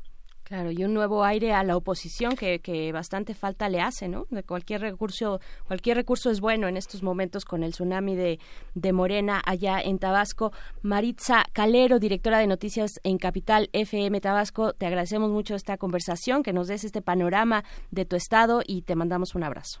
Muchísimas gracias y saludos a todo tu público. Hasta pronto, vamos con música. Vamos a escuchar de, de Tool de Pot y esta es una complacencia para Aiguas para Cucol y nada menos que para la Cuija.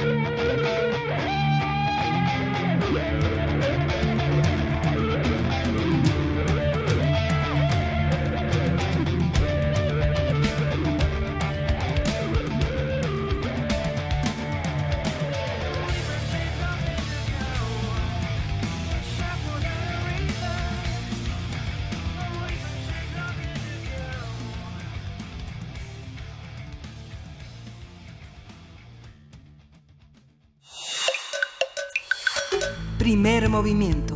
Hacemos comunidad.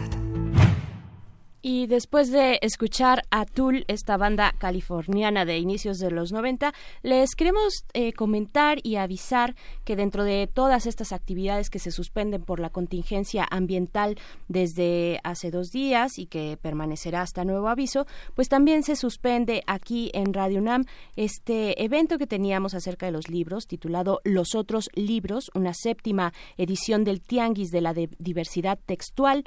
Iba a tener lugar este viernes, sábado y domingo, es decir, a partir del día de hoy, pero queda suspendido hasta nuevo hasta nuevo aviso.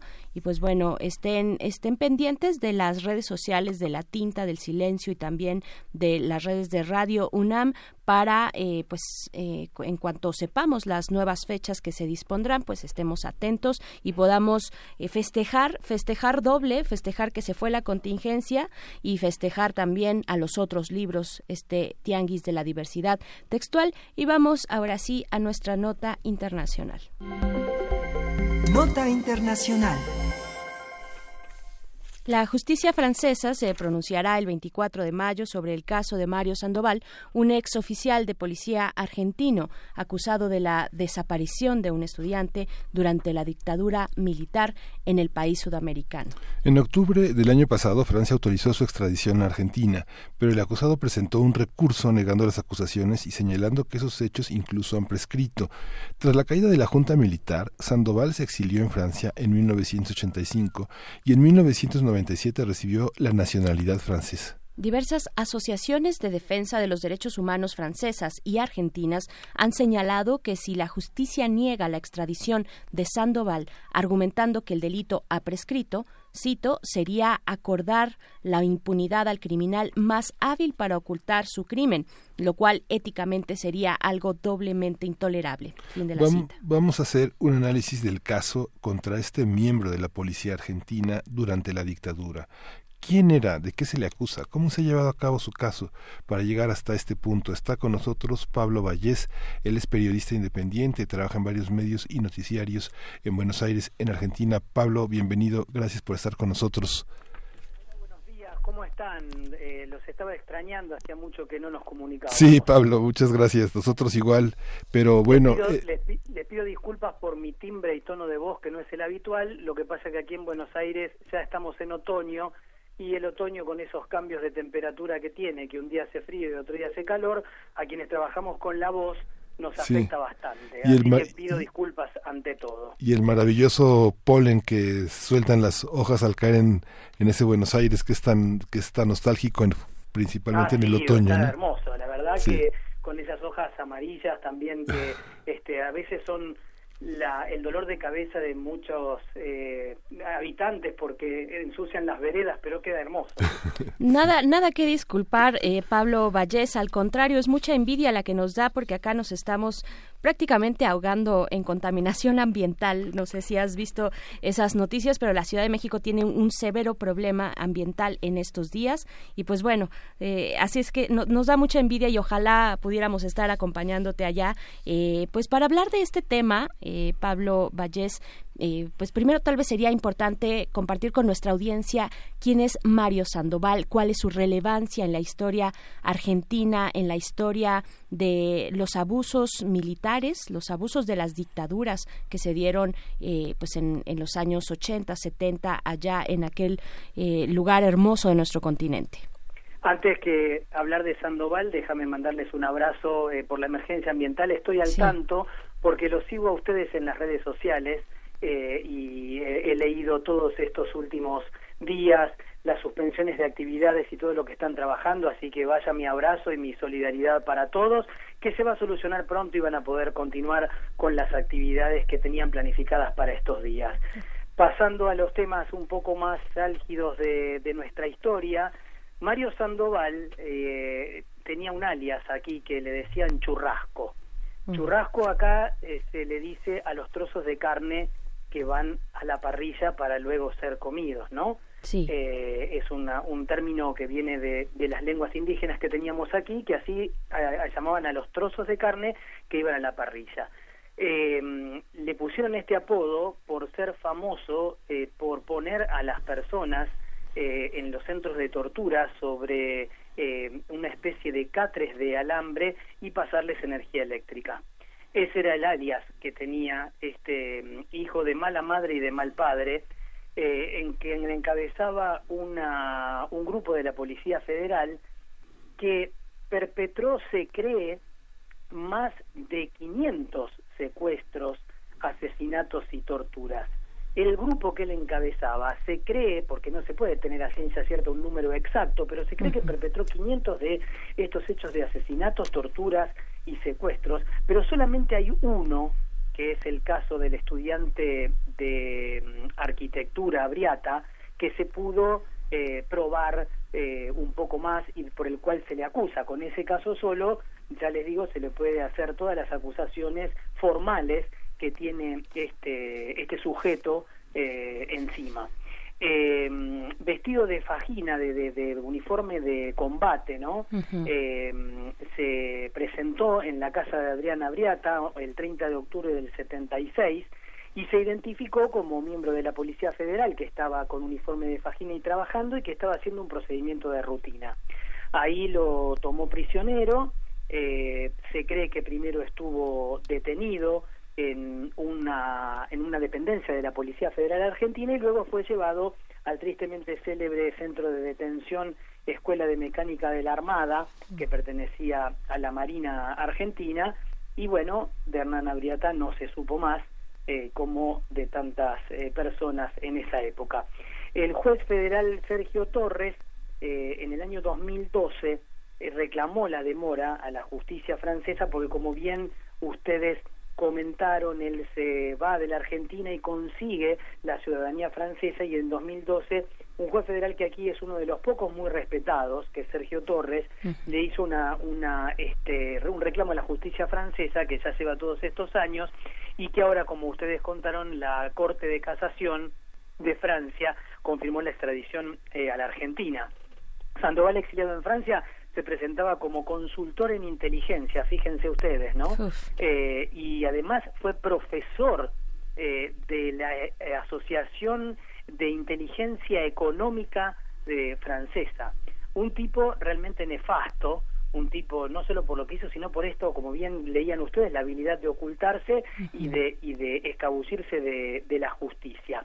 La mamá de Hernán Abriata, eh, que se llama Beatriz, tiene 91 años de edad y todavía eh, está luchando por la justicia, eh, en este caso de la desaparición y posterior eh, tortura y muerte de su hijo.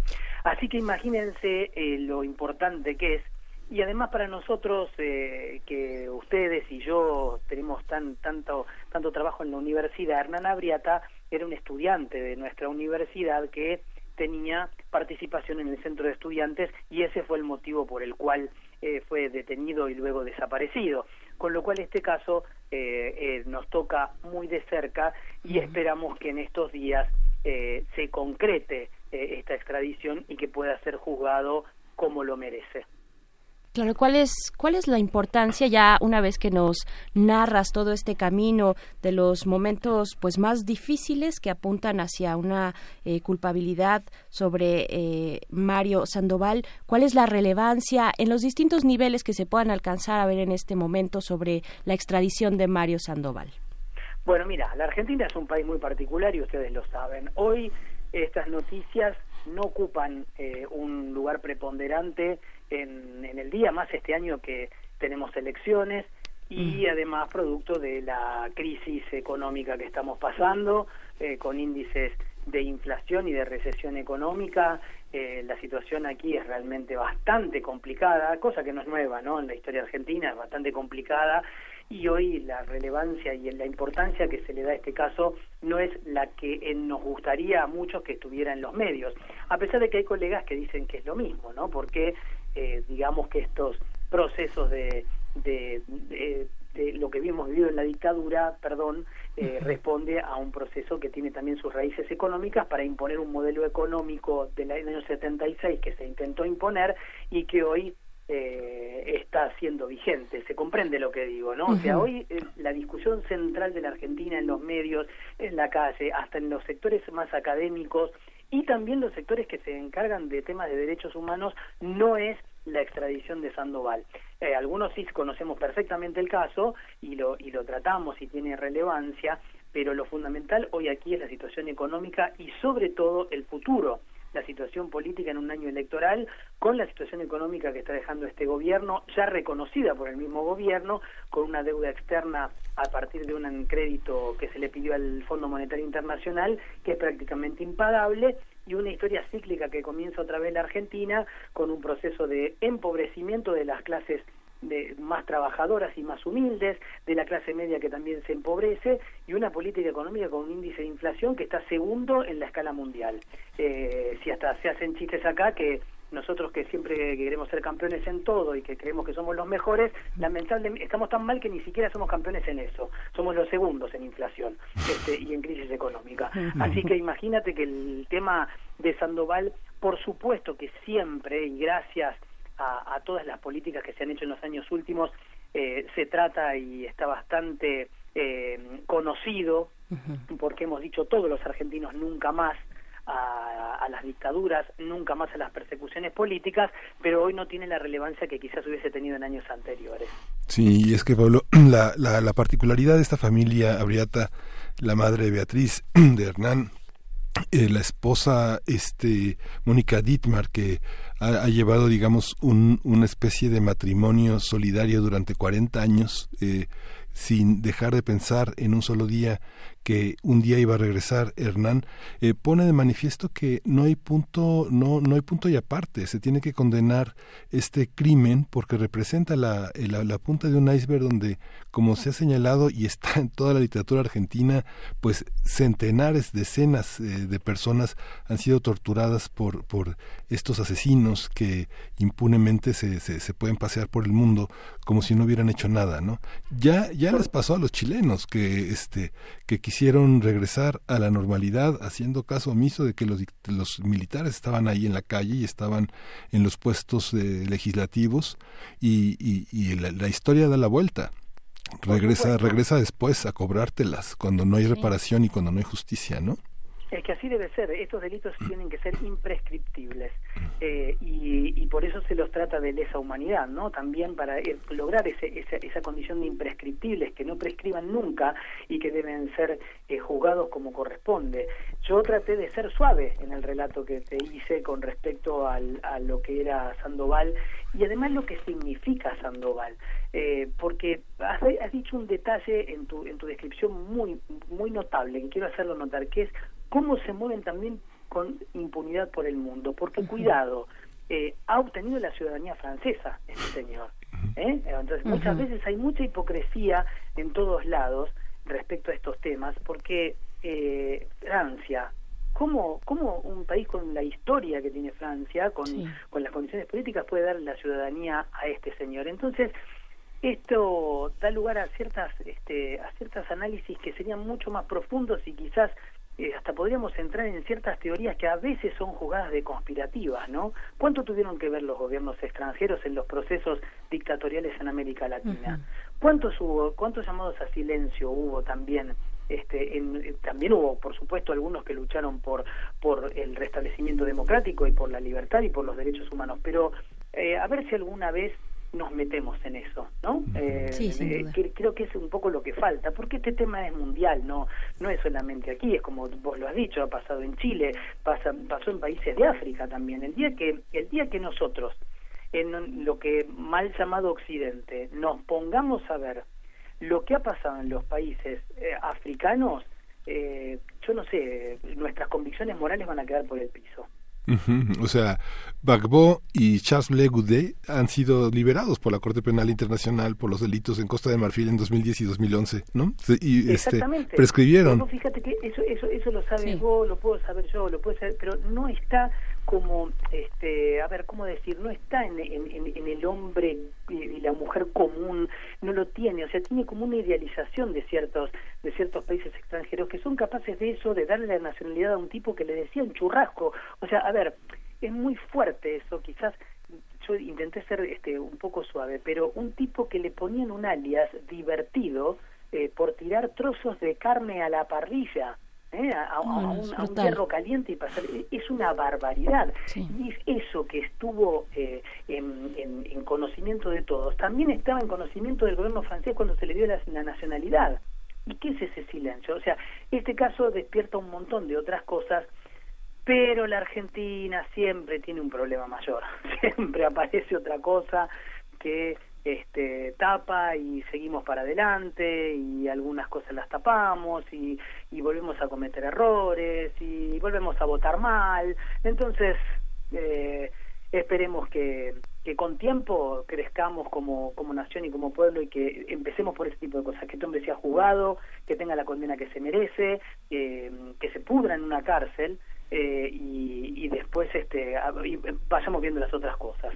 Claro, y en los dos minutitos que nos quedan contigo, Pablo Vallés, eh, ustedes dijeron, y lo mencionaste hace unos momentos, dijeron, la, la sociedad argentina dijo nunca más, nunca más a las dictaduras militares, nunca más a ese pasado, y siguen arrastrando estos procesos, estos procesos de verdad y justicia, y ahí nos reflejamos en el caso mexicano y también en otros casos en Latinoamérica, nos reflejamos desde otros ángulos, probablemente no de una, desde una dictadura militar acá en México, pero desde otras formas también, que la misma democracia nos ha llevado ah, por la vía electoral a tener casos también de crímenes de lesa humanidad muy importantes y además muy recientes. Eh, Pablo, ¿qué decir de estos procesos de verdad y justicia que ustedes han ido tejiendo mucho mejor de lo que hemos, lo hemos hecho nosotros acá, porque además tienen muchísimo más tiempo con estos problemas? Bueno, aquí hay que reconocer lo que fue el restablecimiento democrático, una figura que fue la de Raúl Alfonsín.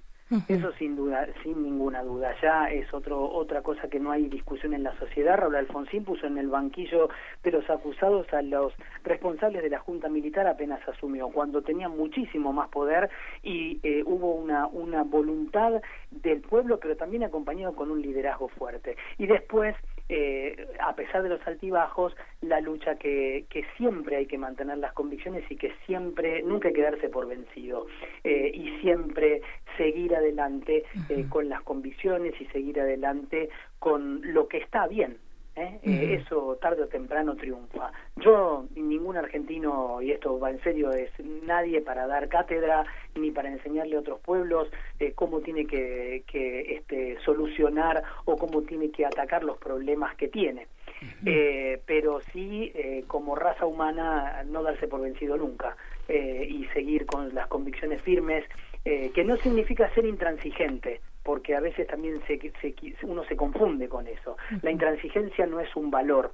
Lo que es valor es defender lo que está bien y siempre tenerlo presente, ¿no? Y eso es una cosa que nos, se nos inculcó desde que volvió la democracia. Yo cuando volvió la democracia todavía estaba en la escuela, eh, y, y este y, y nos enseñaron ya desde la desde la escuela lo que estaba bien y lo que habíamos pasado que había que decirle nunca más. La frase nunca más fue dicha en el alegato final a los responsables de la junta militar que fueron juzgados eh, por el fiscal que estaba haciendo el juicio eh, que termina su alegato de acusación diciendo señores jueces nunca más y eso hoy es el lema de yo te diría de toda la sociedad argentina qué pa- este, la, la discusión que hubo el martes, ¿tú piensas que fue, en antes, piensas que fue positiva? Se pospone, bueno, no se pospone, el, el dictamen definitivo do- donde Francia decidirá será el 24 de mayo, que seguramente volveremos a hablar aquí en primer movimiento, Pablo, a ver cómo lo recibe la sociedad argentina, cómo lo recibirán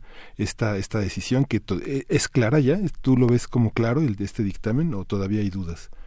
Mira, yo lo veo como claro y las organizaciones de derechos humanos y todo hemos visto que después de tanta postergación y de tanto aplazamiento, este, ya con esta con este pronunciamiento de la justicia eh, que ya es de la corte de apelación, ¿no? Este, porque ya este, este hombre había apelado la la decisión de extradición en primera instancia y ya se apeló y esta corte de apelación de Versalles creo que es este ya ya lo dio este por por terminado el tema. Así que bueno somos optimistas de que va a ser extraditado y juzgado como corresponde aquí y que se le van a sacar los derechos. Eh, qué decirte esperemos que así sea. Volven, volveremos a hablar y si no se seguirá se seguirá buscando y se seguirá esperando sobre todo por la por por Beatriz no imagínate esa mujer de 91 años y pidiendo hace más de 40 años justicia por por su hijo. Tenemos una antigua así, Rosario Ibarra de Piedra en México. También, desde hace 50 años, pide que su hijo regrese. Hace 50, bueno, que, que no se dé por vencida. Claro. Ya llegará. Sí, es el hijo de todos nosotros. Pues Pablo Vallés, te mandamos un abrazo fuerte, sigamos en contacto, sigamos observando estos procesos en los que además dialogamos, en los que además nos encontramos, nos reflejamos eh, en, en América Latina. Te mandamos un abrazo fuerte. Pero claro, no me abandonen, que me llaman y después no me llaman más. Yo me solo los extraño. Además, tienen un sol ahí en la producción que me mandó una. Fue mi flor de otoño, porque me apareció un mensaje de una productora bellísima que me decía, y encima con mensaje de amigos, no me dejen solo aquí. Sí, gracias, este Pablo. Claro que Es no. una promesa, Una- es un una abrazo promesa. fuerte y fuerza a ustedes también con esa emergencia ambiental que ya, Sí. ya se termina, ¿eh? Sí. A no decaer. Gracias. Gracias Pablo Un abrazo. Hasta pronto. Despedimos a la Universidad Nicolaita, la radio Nicolaita que nos acompaña nos- las- y los acompañamos de 8 a 9 de la mañana y nos despedimos con música de esta segunda hora de primer movimiento con Futumata Yaguara. Vamos a escuchar Terini. Hay un billón de inmigrantes, esta es la historia de la jornada de uno de ellos. Vamos a escucharla.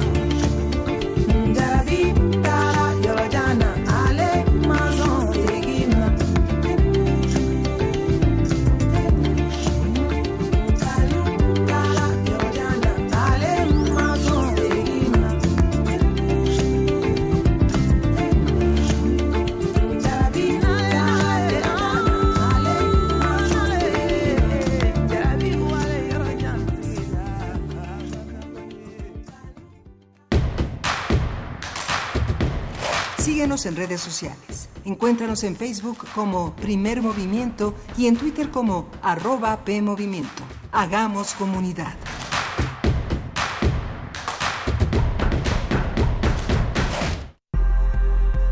La lucha por la equidad de género se consigue por varios frentes, desde las ideas y denuncias del feminismo hasta la deconstrucción de la masculinidad. Entre hombres, México, un espacio radiofónico para cuestionar la imagen que tenemos acerca de lo que consideramos masculino. De lunes a viernes a las 6.50 horas, retransmisión a las 15 horas por el 860 de AM y a las 6.30 horas con retransmisión a las 17 horas por el 96.1 de FM. Para poder corregir, primero hay que reconocer. Radio UNAM, experiencia sonora.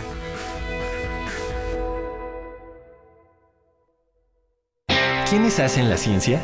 ¿Cómo se suma la ciencia a las soluciones de los problemas iberoamericanos? Científicos, investigadores y académicos de Iberoamérica hablan de los avances en ciencia, tecnología e innovación que inciden en nuestra vida.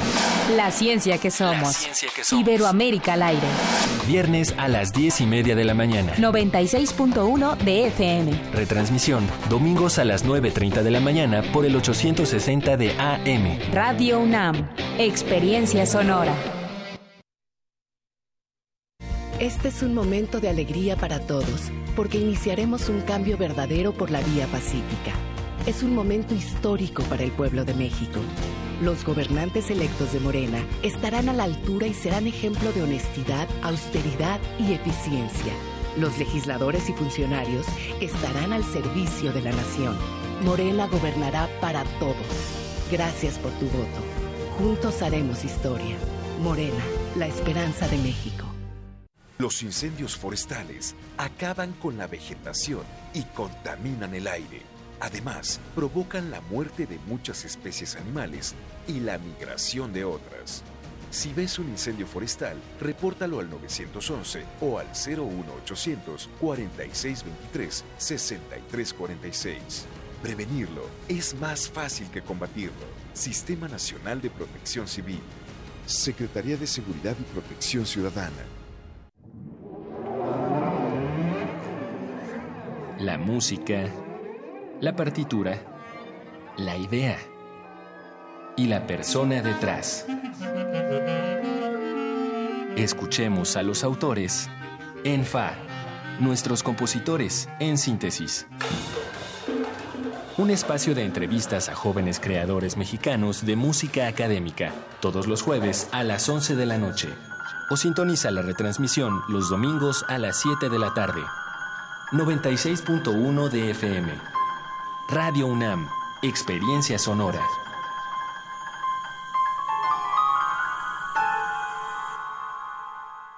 Soy Javier Sicilia. Soy Wendy Guerra y estoy en descargacultura.unam.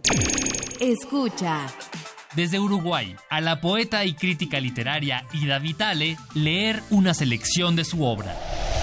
Estar en busca de alma diferida, preparar un milagro entre la sombra y llamar vida a lo que sabe a muerte.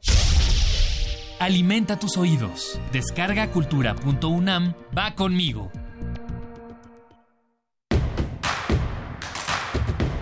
Encuentra la música de primer movimiento día a día en el Spotify de Radio UNAM y agréganos a tus favoritos.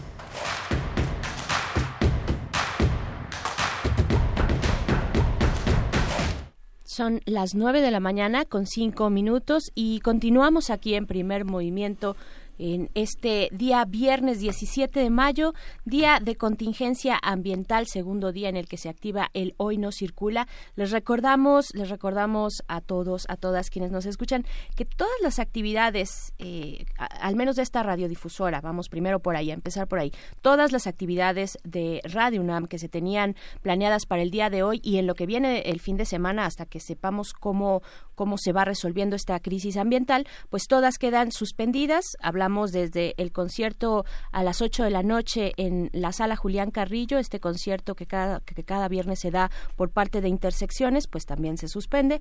Voces en el campus, este proyecto de resistencia modulada con la de GACO también, también queda suspendida. Teníamos previsto asistir hoy a la FESCO Autitlán, pues se suspende también.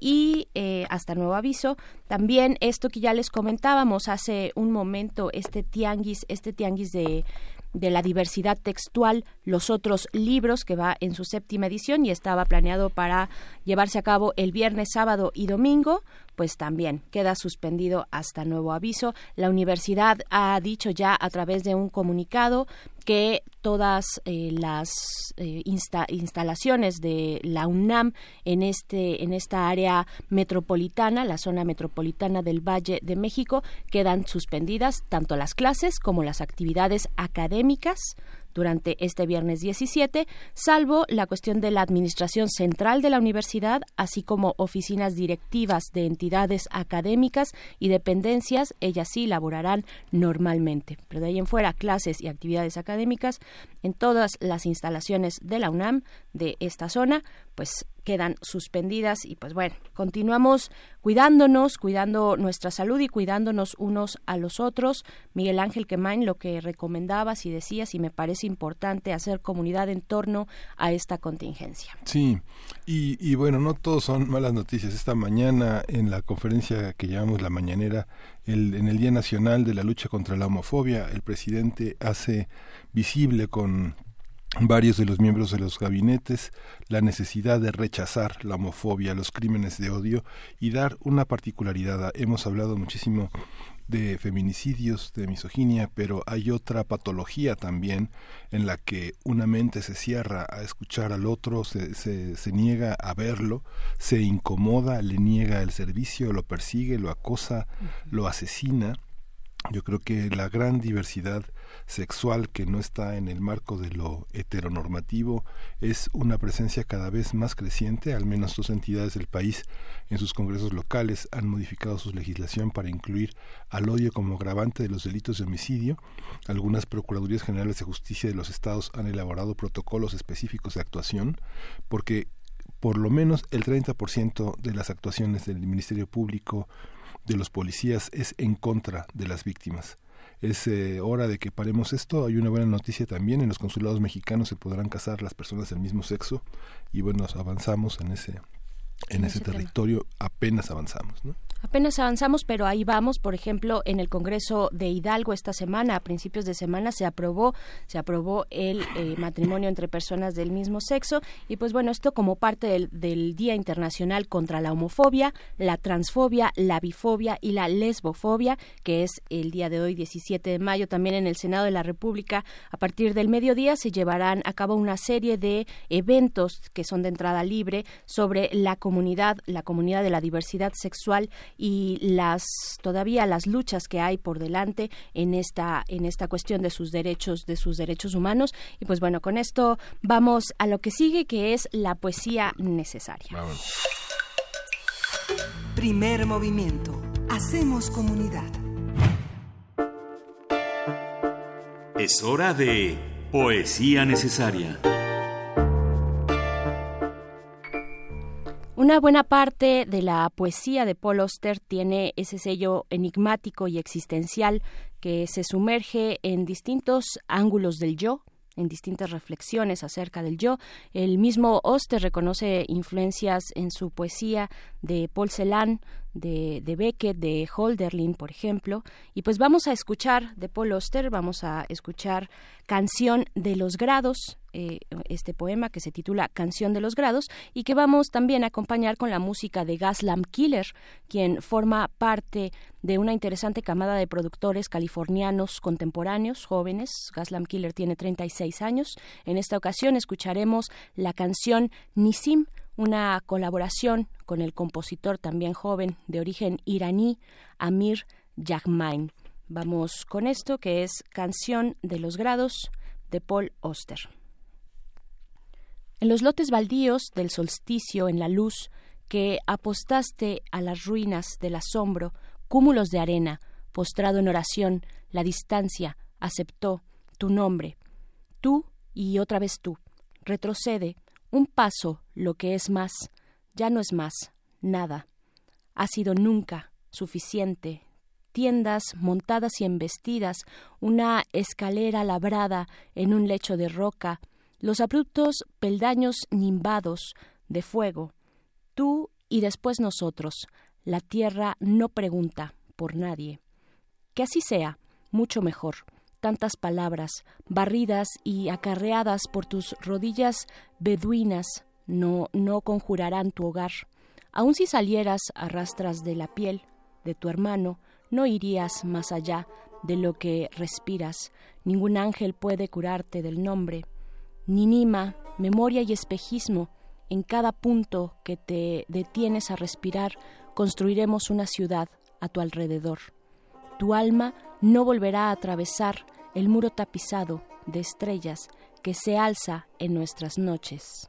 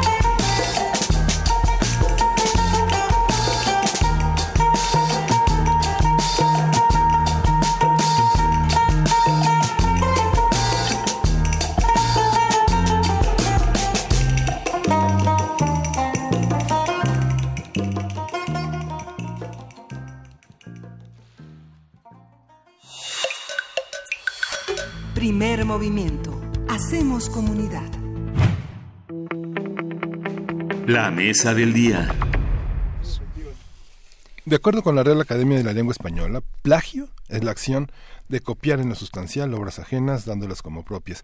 Por ello se puede cometer plagio al usar el trabajo, las ideas o la información de otras personas como si fueran propias, sin dar el crédito correspondiente ni explicar de dónde se obtuvo la información. Se comete plagio al divulgar, publicar y reproducir una obra a nombre de un autor distinto del verdadero, afectando sus derechos de autor. Recientemente, Sabina, Berman acusó al historiador Enrique Krause de publicar una copia de un texto que ella redactó en el año 2011 para la revista Nexos. En su cuenta de Twitter, la escritora comparó fragmentos de ambos relatos para sustentar sus acusaciones. No es la primera vez que en México surgen acusaciones de plagio entre escritores.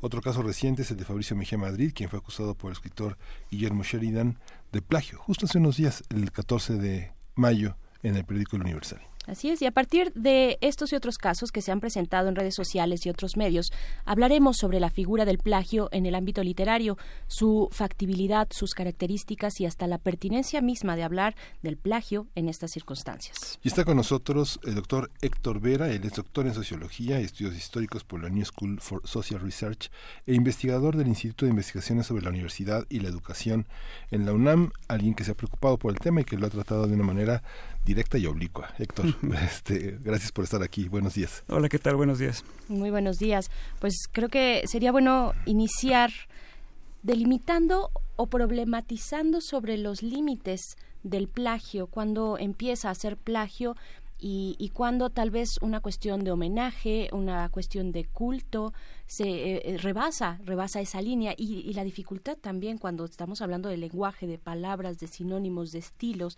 la dificultad de localizar, tal vez no necesariamente eh, estos, estos casos son siempre tan explícitos, ¿no? Sí, así es.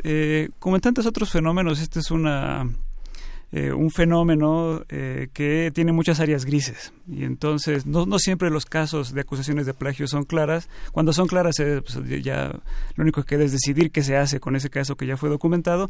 Y luego hay muchas zonas grises de decir bueno esto fue como dicen entre entre comediantes este cuando los cachan robándose el chiste a alguien me dice bueno es que le estaba haciendo un homenaje como acaban de como acaban de decir. Pero aquí creo que valdría la pena hacer un par de un par de aclaraciones. La primera con respecto a los casos que se están aquí eh, mencionando, que es este caso de Sabina Berman contra una acusación contra Enrique Krause, la de Sheridan en contra de, Fabricio Mejía Madrid y un caso que yo este domingo también puse en redes sobre un texto de la misma eh, Sabina Berman que, eh, según yo documenté, tomó un, un texto del, del portal BuzzFeed, lo tradujo y lo publicó en su, en su columna de Universal.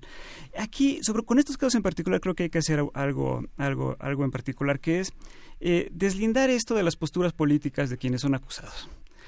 Porque se, se ha notado mucho en estos casos en particular porque estos intelectuales, unos de ellos están muy cercanos a la figura del presidente de la República y otros han sido notoriamente sus críticos. Entonces, la respuesta ha sido como si fuera un debate político como sobre el presidente o sobre Morena o sobre el, proyecto de gobierno de Morena.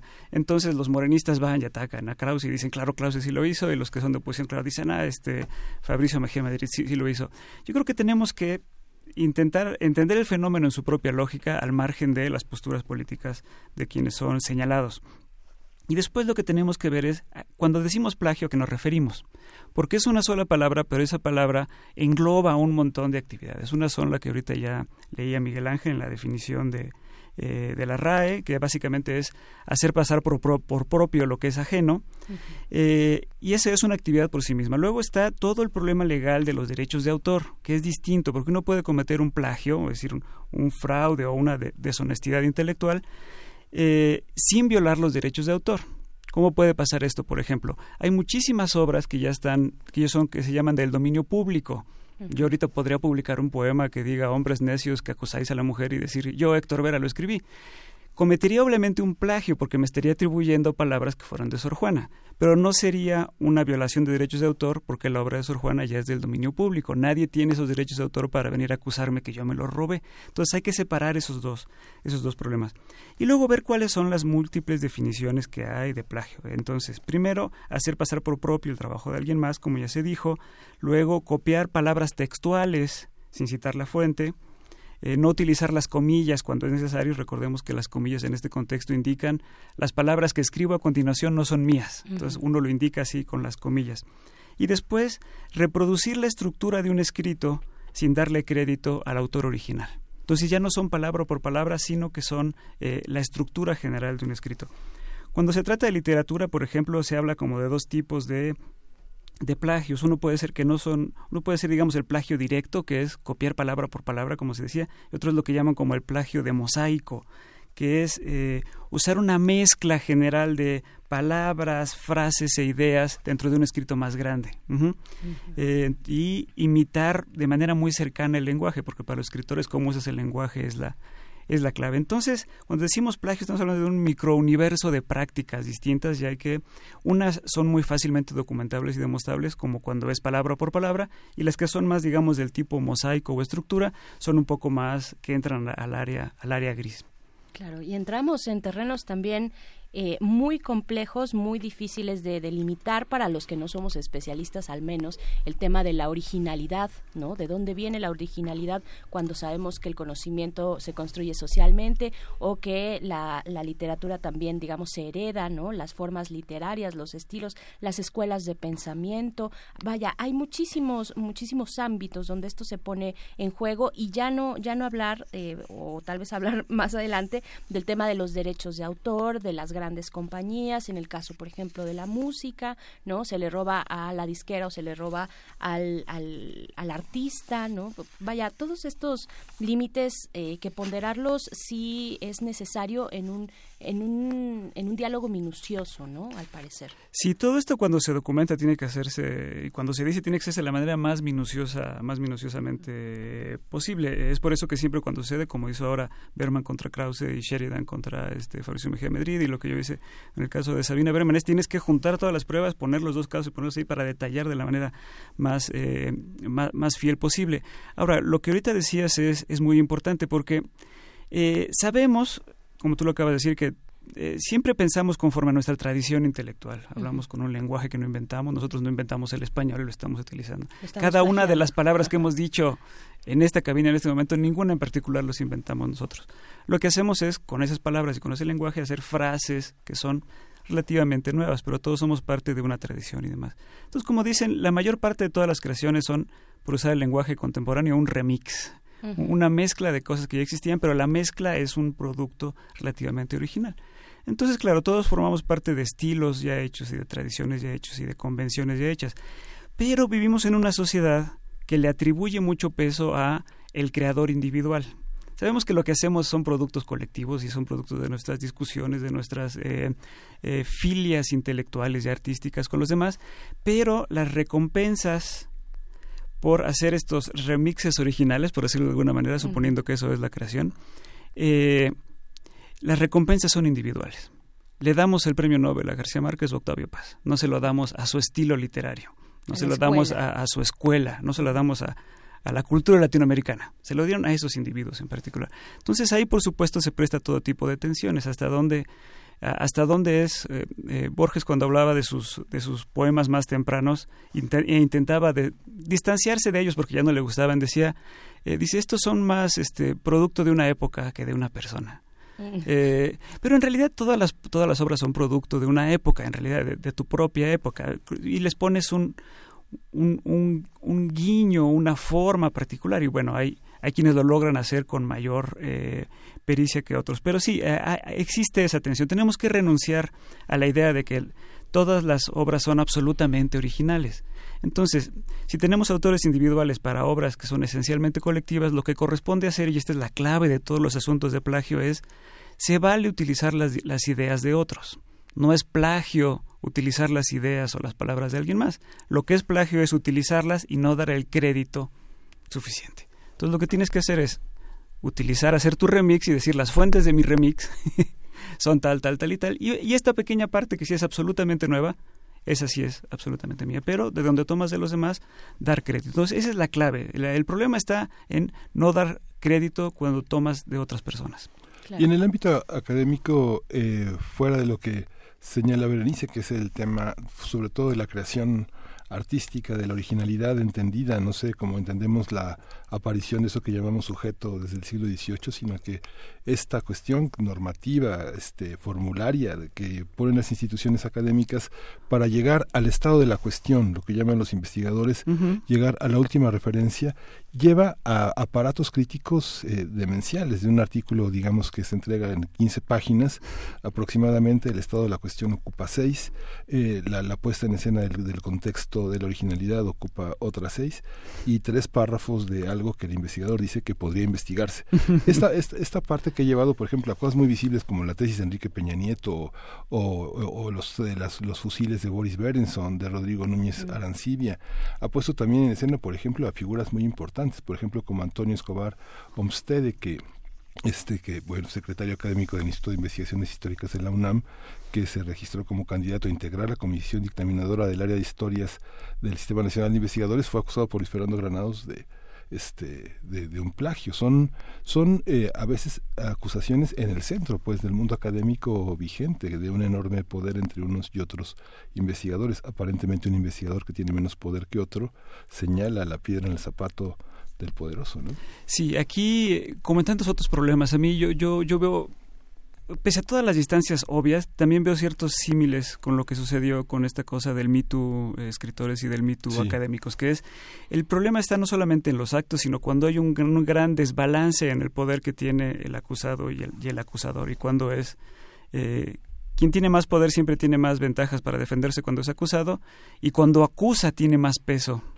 Eh, su acusación porque tiene más recursos que movilizar para este que su acusación tenga tenga un eco. Pero claro estos casos que mencionas son son muy visibles. Eh, este último del que de quien quería ser evaluador del sistema nacional de investigadores es más poderoso que el de digamos un investigador ahí este marginal y lo hemos visto. Hubo un, hubo un caso de hecho varios casos de Arturo Pérez Reverte Sí. eh, que por ejemplo plagió un texto de la narradora mexicana eh, Verónica Murguía eh, y pero él obviamente es un autor este, es una es una empresa editorial casi por sí, Sí. mismo y es miembro de Solo la Real para- Academia para arriba. de la Real Academia Española eh, entonces vaya este ese caso eh, la acusadora tenía mucho menos poder que el acusado y entonces fue muy difícil avanzarlo todo todo quedó aunque se documentó muy bien el plagio en que él diera una medio disculpa Dije, bueno, si esto le molesta a alguien, pues digo que este, lo siento y ya. Eh, cuando en realidad uno pensaría que deberían pasar más cosas. Y eso es una de las preguntas que, que nos podemos hacer. Eh, ¿Qué debería pasar cuando se descubre que alguien está plagiando? Eh, ¿Y quién debería eh, documentar esto y quién debería tomar cartas en el asunto? Ah, la pregunta de qué debería pasar no- nos lleva a considerar qué tan grave es el plagio con respecto a la obra general de alguien, por ejemplo, eh, y qué tan repetidos han sido los casos. ¿no? Eh, por ejemplo, hasta donde yo sé eh, de lo que ha pasado estos, en estas tres semanas, eh, de Enrique Krause y de Sabina Berman, estas son las primeras acusaciones que se hacen Sí. al respecto. Oye, So- sobre Fabricio Mejía Madrid han sido varias. Entonces, ¿qué hacemos con eso? Es decir, re- repetidas acusaciones eh, pare- parecieran darnos idea de que deberíamos poner más atención e intentar eh, eh, buscar que se tomen decisiones de qué hacemos con una persona que vive de mostrarse como un creador y en realidad constantemente se documenta que toma de otros sin dar crédito. Sí, nos quedamos con esa pregunta porque vamos a despedir a nuestros radioescuchas de la AM en este en esta pausa este- esta pausa de suspenso du- dura dos segundos.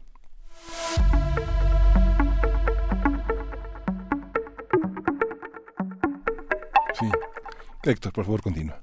Sí, y luego está, eh, luego está el problema de quién debe tomar cartas en el asunto, porque eso es, bueno, este, si no son problemas que se van a, que van a ser, digamos, la parte legal de los derechos de autor, pero sí es la parte de honestidad intelectual del plagio, eh, quién debe tomar. Y yo pensando en eso, creo que una es el público de lectores, quienes formamos esa, esa comunidad de gente interesada en las letras y demás, eh, deberíamos opinar, pero digamos, no, nosotros no somos quienes vamos a tomar decisiones prácticas. Creo que luego hay un segundo ámbito que es el de las publicaciones, la- las casas editoriales donde se publicó lo que se documentó como plagio. En los casos que estamos hablando ahora, y si quieren ahorita podemos hablar de detalles cuáles se ha documentado con mayor solidez o no, pero estamos hablando de cosas que se, cosas que se publicaron eh, en proceso, en el Universal, eh, en Reforma.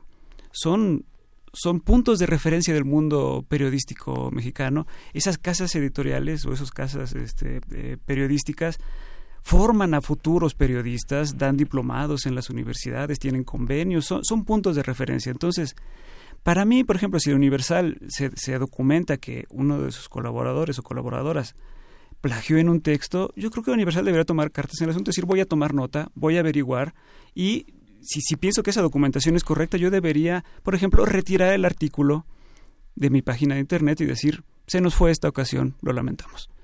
Eh, y luego está una cosa que creo que sí nos compete a todos los ciudadanos, que es muchos de estos creadores a los que se les documenta un plagio eh, reciben recursos públicos.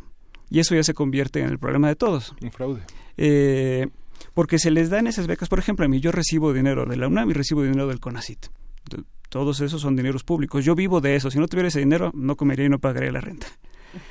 Si alguien, y, y, el CONACYT tiene una me dan ese dinero por mi actividad académica, por las cosas que produzco como académico. Si alguien descubriera que eso es un fraude, que nunca voy a clase y que las cosas que publico me las robé de alguien más, bueno, el público contribuyente y los ciudadanos podrían decir, pues no le demos dinero público a este individuo. Y creo que podemos hacer lo mismo con los, con los creadores. Eh, eh, el caso, por ejemplo, de, de, Sabina Berman, ella recibe becas del Sistema Nacional de Creadores. Eh, la Secretaría de Cultura yo creo que no debería creerme lo que yo estoy diciendo cuando digo ella se robó una columna, pero debería tener dos cosas. Uno, eh, tomar nota y ver, voy a evaluar yo con mis criterios y luego hacer públicos sus criterios, porque eso es lo que no tenemos. Por eso digo que a veces es parecido también con lo del Me Too, que las universidades había todas estas denuncias contra profesores, pero las universidades no tenían protocolos de qué hacer frente a la denuncia. Entonces yo creo que el universal, proceso, Reforma, la Secretaría de Cultura, el Fondo Nacional para la Cultura y las Artes, deberían construir protocolos y deberían hacerlos públicos. Cuando descubrimos que alguien que recibe fondos públicos para la creación artística eh, es acusado de plagio, lo que, lo que vamos a hacer va a ser lo siguiente. Y que los periódicos y las revistas digan, cuando uno de nuestros colaboradores, periodista, columnista, lo que sea, sea acusado, lo que, no, lo que nosotros vamos a hacer es lo siguiente. Que lo primero que deben hacer es ellos intentar documentarlo y luego hacerlo público. Aquí lo que pasó, por ejemplo, con lo de Peña Nieto, es interesante que ahorita mencionabas de la tesis del expresidente Peña Nieto, que le llegó un informe anónimo a Carmen Aristegui diciendo Peña Nieto plagió en su tesis de licenciatura para hacerse licenciado en Derecho en tal, tal, tal y tal punto. Ellos, el equipo de Aristegui no le creyó directamente lo que dijeron y así lo hicieron público, dijimos, replicamos todo eso. Vimos todas las pruebas que nos mostraron y nosotros fuimos a las fuentes por nuestra cuenta y confirmamos que esa denuncia que llegó se sostenía. Y yo creo que es lo que deben hacer todas las, todas las instituciones. O sea, no tienen que creernos a quienes salimos a decir tal persona está plagiando, sino que tienen que tomar nota, hacer ellos el trabajo y después tomar una determinación, que fue lo que que es ahí donde siempre, casi hemos tenido resultados muy desiguales sobre qué se hace una vez que se documenta eso. Usualmente no pasa nada, como no pasó nada con este eh, con Pérez Reverte o con Alfredo Paraíso Chenique, por ejemplo, ¿no? Uh -huh. Otras veces sí pasa, como con Saltida la Triste, que pasó aquí mismo en nuestras, en nuestra, en nuestra universidad, aquí en la UNAM, que él era director, este, perdón, coordinador de difusión cultural de la UNAM, se le demostró un plagio y este tuvo que ser separado de su cargo. Entonces, ha habido desde esos casos de separarlo del cargo completamente a algún funcionario hasta que no pase nada. Entonces, las consecuencias son muy desiguales y es algo en lo que eh, quienes estamos preocupados deberíamos eh, eh, llamar la atención de las instituciones para, creen, para que diseñen estos protocolos y todos sepamos bajo qué reglas estamos jugando. Sí, fíjate que la, la Facultad de Derecho de la UNAM tiene una guía rápida sobre plagio y derechos de autor, de autor y protocoliza las diferentes formas que está desde clonar, este control copy, encontrar, reemplazar, resumir, reciclar, los híbridos, las mezclas, los errores, los agregados, los, res, los retuiteos y, y bueno, hay un hay un castigo, hay una hay una penalización que este que es una suspensión de un año, ¿no? En la escuela de periodismo Carlos Septién que no está protocolizado, puedes perder la carrera, sí. no tienes posibilidad de titularte. Sí. La Facultad de Ciencias Políticas pasa lo mismo con También los sinodales. Claro. ¿no? Uh -huh. Sí, yo, yo doy clases en políticas y ahí uh -huh. nos hacen falta mejores protocolos aún, digamos, sí, ¿no? Sí, sí, yo, por ejemplo, como maestro doy clases ahí, en mi, en mi programa de, de, de, la materia que lo doy el primer día y leo en voz alta la parte que tiene que ver con plagio. Plagio es tal. Y si, si yo encuentro que en un trabajo o en un examen hay plagio, yo voy a hacer lo siguiente. Y yo se los digo, sí, voy a va a ser reprobación inmediata del curso y voy a ir a la coordinación de la carrera a decir, esta persona plagió y ustedes ya tomen las decisiones. Y entonces ya todo el mundo sabe desde el inicio, yo sé qué voy a hacer cuando me encuentre un caso y los estudiantes antes de hacer los trabajos saben qué les pasaría si son descubiertos. Entonces, lo que ya, ya con esas reglas de arranque, digamos que bajo advertencia no hay engaño. Claro. Pero ¿qué pasa si qué pasa con proceso? Eh, ¿Qué pasa con reforma? ¿Qué pasa con este la Secretaría de Cultura? No sabemos Eh, y sobre todo, digo, ya si quiere el Universal pagarle a sus columnistas cosas que se robaron, pues ya es el problema del Universal, pero nos interesa porque esa es parte de la esfera pública de discusión, es, es la prensa y nos, nos, incumbe a todos. Y como decía, las instituciones públicas y el dinero público, ahí sí debe, tenemos todo el derecho de demandar que esos protocolos existan y que estén dados a la luz. Claro. ¿Qué, ¿Qué, ocurre? O sea, todos estos casos, sobre todo bueno, casos de, de, altos, de más altos vuelos, ¿no? Los estudiantes, pues finalmente sí están aprendiendo. Sí, y, así es. ¿no? Y hay un proceso también mismo dentro de eh, su formación eh, académica en el que tienen que aprender el aparato crítico, tienen, tenemos que aprender como muchas cosas, cómo poner una bibliografía, etcétera, cómo investigar a man de manera profesional. Pero hay otros casos de altos vuelos que no ocurren y generalmente todos o, eh, o ninguno ocurre en el vacío. Hay alianzas, hay lealtades alrededor y, y, pienso en el caso de los plagios académicos, eh, pues cuando va de por medio una, pues eh, también el prestigio de una institución que previamente conformó un comité evaluador de lo que se iba a publicar, que previamente tuvo un, una mesa de un jurado, ¿no? Donde se revisaron los trabajos y que resulta pues esa, esa cuestión pasó de largo, esa cuestión por X o Y razón no se detectó, eh, eh, no se tuvo, no se cubrió ese ángulo, ¿no? Ahora que hablabas de los protocolos que nos hacen falta, tenemos comités evaluadores, tenemos jurados eh, que otorgan estos, pues estos insumos públicos, estos, estos premios públicos, y, pues pasan de largo estas cuestiones, ¿no? El prestigio de la institución también va de por medio. Sí, sí, eso es en lo que el debate básicamente se ha reducido a eso, a intentar menguar el prestigio del plagiador, dado que no tenemos procedimientos institucionales, lo que lo que se intenta hacer es bueno que se arme una bulla y bueno ya digamos como diríamos en lenguaje este que se arme la bulla, que se arme una bulla y que como diríamos informalmente que quede, que le quede un quemón a alguien. Pero pero eso es muy insuficiente, ¿no? Como que es muy insuficiente suponiendo que el plagio es cierto. Y es muy injusto si la acusación es falsa.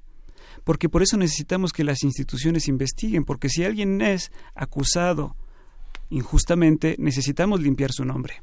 Entonces la institución tiene que decir, la, o, la, o la publicación que lo publicó, o la institución desde la que trabaja o que financia el trabajo de estas personas, decir, nosotros ya revisamos, esto no es plagio por esto y por esto, y es injusto nombrar a esta persona de plagiadora.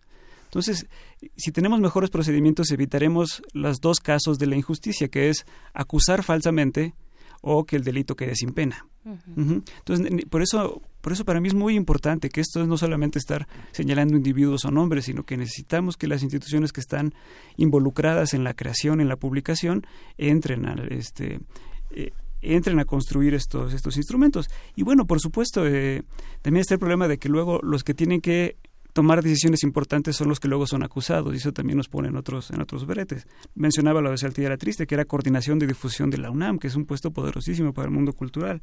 Eh, y él había sido antes eh, director editorial de Alfaguara, que es quizá la, la editorial más poderosa en términos eh, literarios en, en, lengua española. mencionaba Pérez Reverte, que está en la, en la academia en la academia de la lengua. Ahora, yo creo que sería muy importante que las instituciones, estos casos de, eh, por ejemplo, lo de eh, lo de Fabricio Mejía Medri y lo de Sabina Berman, quedaran eh, o documentados de que sí fue o exonerados porque ya se, porque ya se demostró que no es cierto. Porque, por ejemplo, eh, Sabina Berman acaba de ser nombrada parte del Consejo de la Diplomacia Cultural de México por parte de la Secretaría de Relaciones Exteriores. El encargado de despacho del Fondo de Cultura Económica dijo en una declaración animal político hace unos meses que quería que Mejía Madrid y Sabina Berman fuera parte de la Junta de Gobierno de Fondo de Cultura. Eh, esos son puestos muy importantes y donde se juegan muchas cosas, eh, ahí se deciden cosas importantes. Entonces, si estas acusaciones no tienen un fundamento, tienen que limpiarse su nombre. Uh -huh. Y si tienen un fundamento, nos toca a todos preguntarnos, ¿queremos que personas que han cometido estas deshonestidades intelectuales tengan esos puestos y reciban esos apoyos económicos? Sí, es muy fuerte, pero y no son muchos los despachos que se encargan de los derechos, eh, los, de, de, los derechos de autor, de la propiedad intelectual, son unos eh, tal vez hay uno o dos despachos muy importantes en términos de propiedad de propiedad industrial, de registro de marcas y la parte de derechos de autor, pues es una es una adherencia, es una parte en la que en la que simplemente van a realizar un trámite allá en la calle de Puebla, ¿no? Uh -huh. Entonces, este hay yo recuerdo en los años 80 a un personaje que emergió como una de las grandes defensoras de los derechos de autor, que era Angelina Cue, era, era la abogada de la SOGEM y ella litigó muchísimas cosas en la sociedad mexicana, en las ACMES, en la Sociedad Mexicana de Autores y compositores, es, un, es una vigilancia permanente a, la, a los derechos de autor de los compositores mexicanos, tal vez el organismo más poderoso. ¿Cómo generar esto, digamos, que tal vez a muchos estudiantes de derecho es lo que menos les importa, porque no deja nada, ¿no? Digamos, Sí. eh, de dinero, quiero decir. Claro, ¿no? sí, aquí tenemos que profesionalizar el- la parte de eh, eh, propiedad intelectual, que en eso México está en, en varios ámbitos, patentes y demás, estamos, eh, eh, somos muy poco sofisticados y tenemos muy poco eh, expertise que le llaman, ¿no? conocimiento experto al, res- al respecto. Y luego está también que yo creo que, y por eso insistí al comienzo, de que hay que ver que, que plagio no solamente se, se, traduce en, en problemas legales de derechos, de derechos de autor, porque entonces siempre la respuesta, y esto fue muchas cosas que hicieron, por ejemplo, la UAM, eh, un par de eh, licenciados del Estado de México que sa- sacaron su carrera en Derecho en la, en la UAM del Estado, en la, eh, perdón, la UAM del Estado de México, dijeron, oigan, ahí hay un- unas personas de, de la UAM Azcapotzalco, de la Universidad Autónoma Metropolita, ah, Metropolitana, que se hicieron licenciados en Derecho copiando nuestras tesis. No, no correspondería que la UAM les quite el título, dado que obtuvieron esa credencial profesional con trampa. Eh, la Universidad Autónoma Metropolitana tomó la salida fácil que fue, eh, ese ya es un hecho pasado para nosotros, eh, y esto se tiene que resolver eh, con abogados y jueces con problemas de derechos de autor. A nosotros ya no nos corresponde.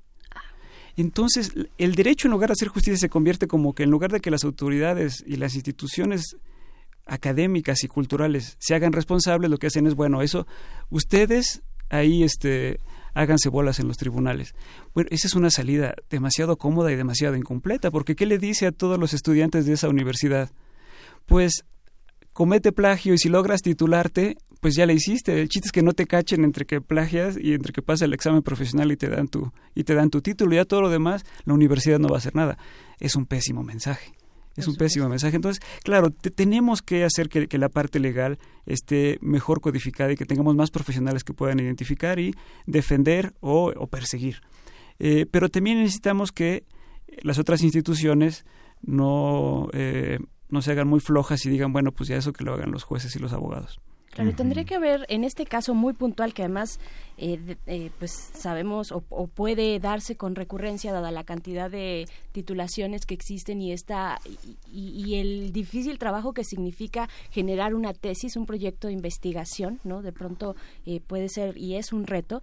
Eh, en ese en ese sentido quién tendría que ser la parte que eh, pues resuelva que encuentre a las dos a las dos partes en este caso es la universidad es una universidad la, la universidad eh, autónoma metropolitana que en su momento dispuso un jurado un presidente un secretario y un y un eh, y un suplente como jurado para evaluar un trabajo de tesis. Entonces ya la universidad dispuso autoridades adecuadas, eh, suficientes para poder evaluar este trabajo de, tesis y se les coló se les cuela. Entonces hay una gran responsabilidad y, hay- y esta parte también del prestigio que hace un momento te ponía eh, a la mesa, pues tendría que ser un tercero, un mediador, dado que es la misma institución la que pone eh, su prestigio, la que se está cuestionando su prestigio. Claro, eh, todas esas son las cosas que tenemos que decidir, porque aquí, por ejemplo, con las credenciales académico-profesionales, no solamente el título que da la UAM, sino que junto con el título viene el derecho a tener eh, un, eh, un certificado de este, una cédula profesional, la- lo que estaba buscando, una cédula profesional que te permite ejercer como médico, como abogado y demás. Entonces ahí ya empiezan a entrar una otra serie de varias instituciones. Y aquí la respuesta es, eh, hay, hay varios caminos posibles, un, un tercero en discordia que diga cuando hay problemas que son de credencial académica y de credencial profesional, a lo mejor una tercera instancia o una instancia que, que incluya eh, a los acusados, al acusador, a la universidad y eh, a la instancia que da estas eh, cédulas profesionales, que tiene que ver con la SEP directamente. Bueno, quizás se tendría que hacer casos específicos, quizás sobre todo en eh, profesiones donde no puedes ejercer sin este sin la sin la cédula, como es digamos medicina ingeniería eh, derecho. Porque no puede ser no acabar la carrera de, de letras, De letras, eh, sí. este y ejercer de crítico literario hacerlo muy bien. Este, tenemos cualquier cantidad de casos que pasan con eso pero nadie quiere ser ap- ah, operado de cirugía de corazón abierto por un médico que Que empieza. que, que- que no obtuvo su, su profesional o que la obtuvo de manera fraudulenta, Sí. por supuesto, ¿no? Entonces, hay muchas instancias, muchas dimensiones y lo que tenemos que hacer es, eh, empezar a tomar las decisiones de cuál es el mejor camino de cómo resolver estos casos. Sí, el Es- protocolo Eso es lo que, no dices, tenemos. Héctor, Ujú. ¿no?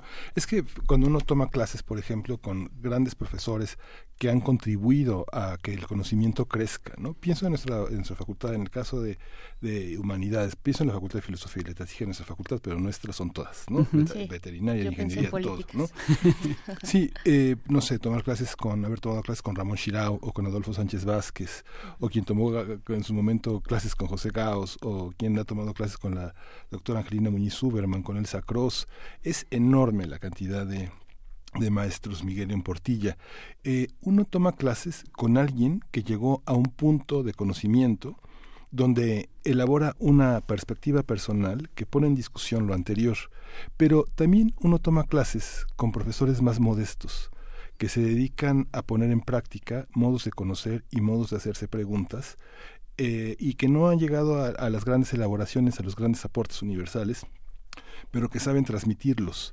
Esta parte de las autorías, digamos, alguien que da clases todos los años sobre lo mismo y un poquito más, ¿cómo, cómo este, cómo hacer del patrimonio intelectual, del patrimonio cultural, del patrimonio universal un patrimonio compartido sin que sea una este una, una- un plagio, ¿no? Porque uno vuelve a los maestros que uno tuvo en el CCH, en la prepa, y uno se asombró en esos momentos de su gran conocimiento y a veces lo que hizo el profesor únicamente fue repetir de una manera apasionada lo que después este, todos saben, ¿no? Sí, bueno, aquí, aquí creo que habría como dos escuelas de pensamiento. Uno tiene que ver qué tanto más te inclinas hacia la idea de que hay creadores individuales y que es su genio específico lo que los hace. ir. No puede haber dos Mozarts, por ejemplo. Y otros que dicen, no, no, en realidad Mozart fue parte, fue un representante genial de un estilo colectivo. Eh, ¿Qué tanto más te vas hacia uno u otro lado? Creo que quienes enfatizan más la parte individual lo que hacen, quieren crear instrumentos para proteger lo que se considera como la invención individual. Los derechos de autor mexicanos enfatizan este punto, el punto individual. México tiene una de las ventanas más largas para que una obra individual se convierta en parte del patrimonio eh, del, del- del dominio público. Tiene que pasar creo que 100 años, 100 un poquito más de 100 años. Sí. Mientras que en otros países puede ser 60 o 75 años. Entonces aquí protegemos más que quede aislado del uso colectivo la pequeña colaboración individual a la cultura. Eh, yo me inclino más por lo segundo. Digo, a fin de cuentas soy un soy un sociólogo y enfatizo mucho la, la parte colectiva de todos los procesos de creación institucional, cultural, de lo que sea. Y yo creo que sí vale más la pena que, aunque quizá vamos a afectar un poco a los herederos, pero después de 60 años de que muere un autor, ya esa obra probablemente ya este, ahorita hay autores este de la revolución que todavía no podemos este, utilizar su obra del dominio público y que ya no representa ninguna ganancia para ningún heredero, suponiendo que los queda, y, queda ahí enclaustrada en esta idea de que vamos a proteger el legado de este individuo.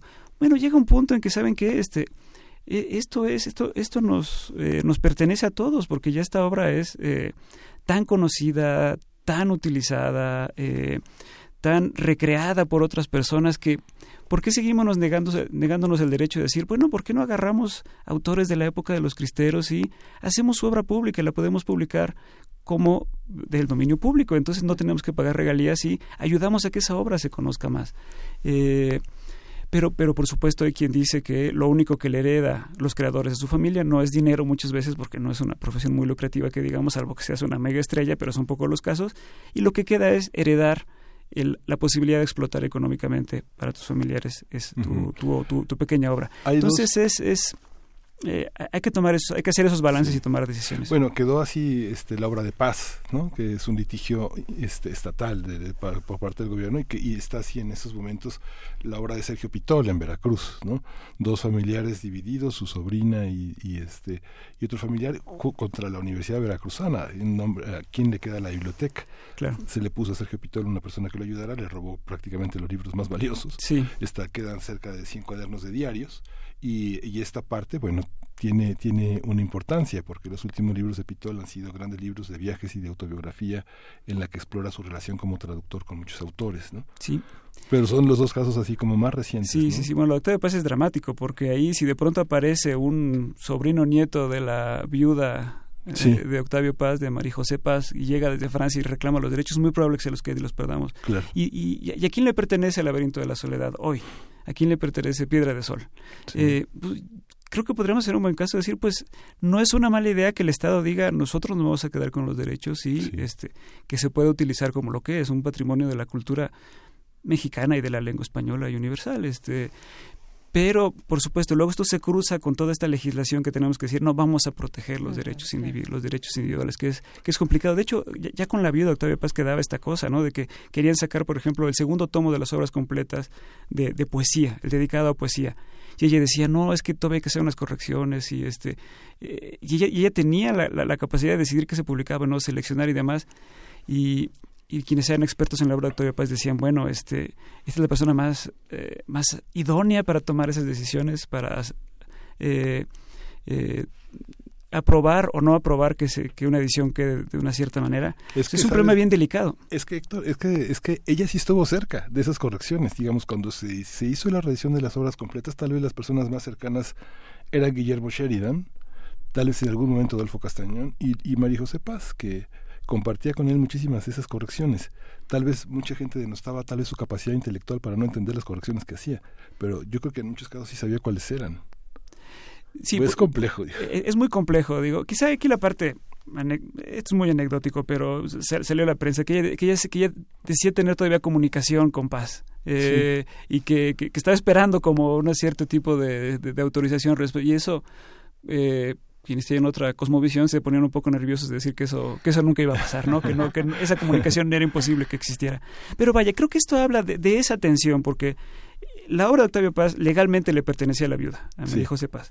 Y culturalmente nos pertenecía a todos. Sí, claro. Eh, entonces ahí tenía que resolverse de alguna manera como mejor fuera posible esa, esa tensión entre el- si la creación es puramente individual o si la creación es parte de un patrimonio colectivo. Pero que te, te tome la palabra, Berenice, pero hay otro tipo de plagios, ¿no? Que son los plagios de las literaturas, ¿no? Hay gente que plagia una literatura, ¿no?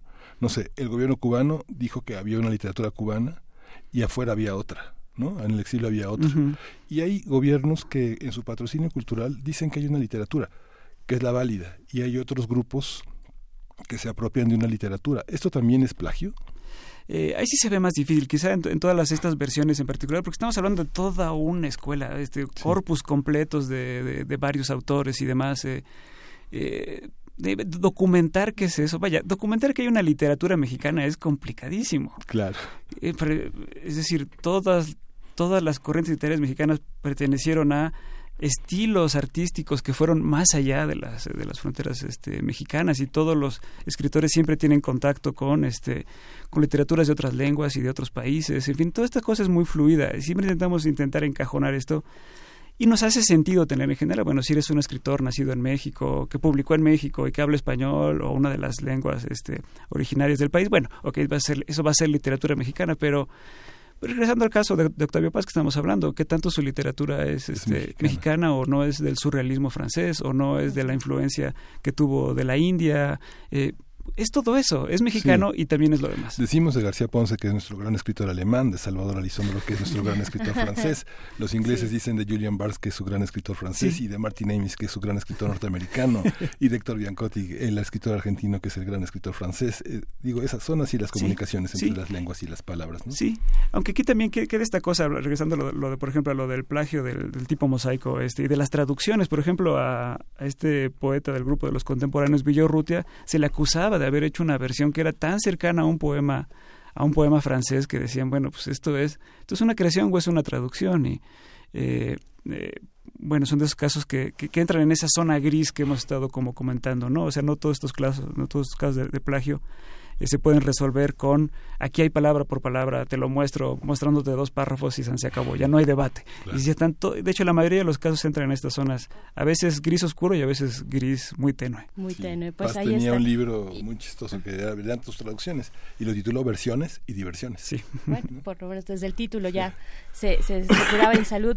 Pues bueno, eh, esto podría seguir desdoblándose y desdoblándose, apropiación cultural, cuestiones de remix que mencionabas al inicio, en, en un espacio digital también, bueno, desde el meme hasta cualquier otro eh, elemento que se replica y que se replica eh, a partir de una colectividad. Eh, ojalá que tengamos la oportunidad de eh, platicar contigo más adelante, Héctor Vera, investigador del Instituto de Investigaciones sobre la Universidad y la Educación de la UNAM. Muchísimas gracias. Gracias, buenos días. Y nosotros nos vamos a despedir eh, con algo de música. Vamos. Les recordamos, les recordamos que se suspenden algunas actividades, bueno, no algunas, todas las actividades, todas las actividades ante esta contingencia ambiental extraordinaria en la en, en esta radiodifusora desde Voces en el Campus que estaba programada para el día de hoy, así también intersecciones como todos los viernes, bueno, se cancela su concierto en la sala Julián Carrillo y todos todos los eventos hasta nuevo aviso y ahora sí, Miguel Ángel, vámonos con alguna complacencia para hacer. Berenice, te tomé la palabra. Es que me apasioné, me aloqué. Es que es un temazo, ¿no? Sí, vamos a escuchar de Pink Floyd Ship para Miguel Ángel Gemirán y bueno, con esto nos vamos y esperamos vernos, escucharnos el próximo lunes. Esto fue Primer Movimiento. El mundo desde la universidad.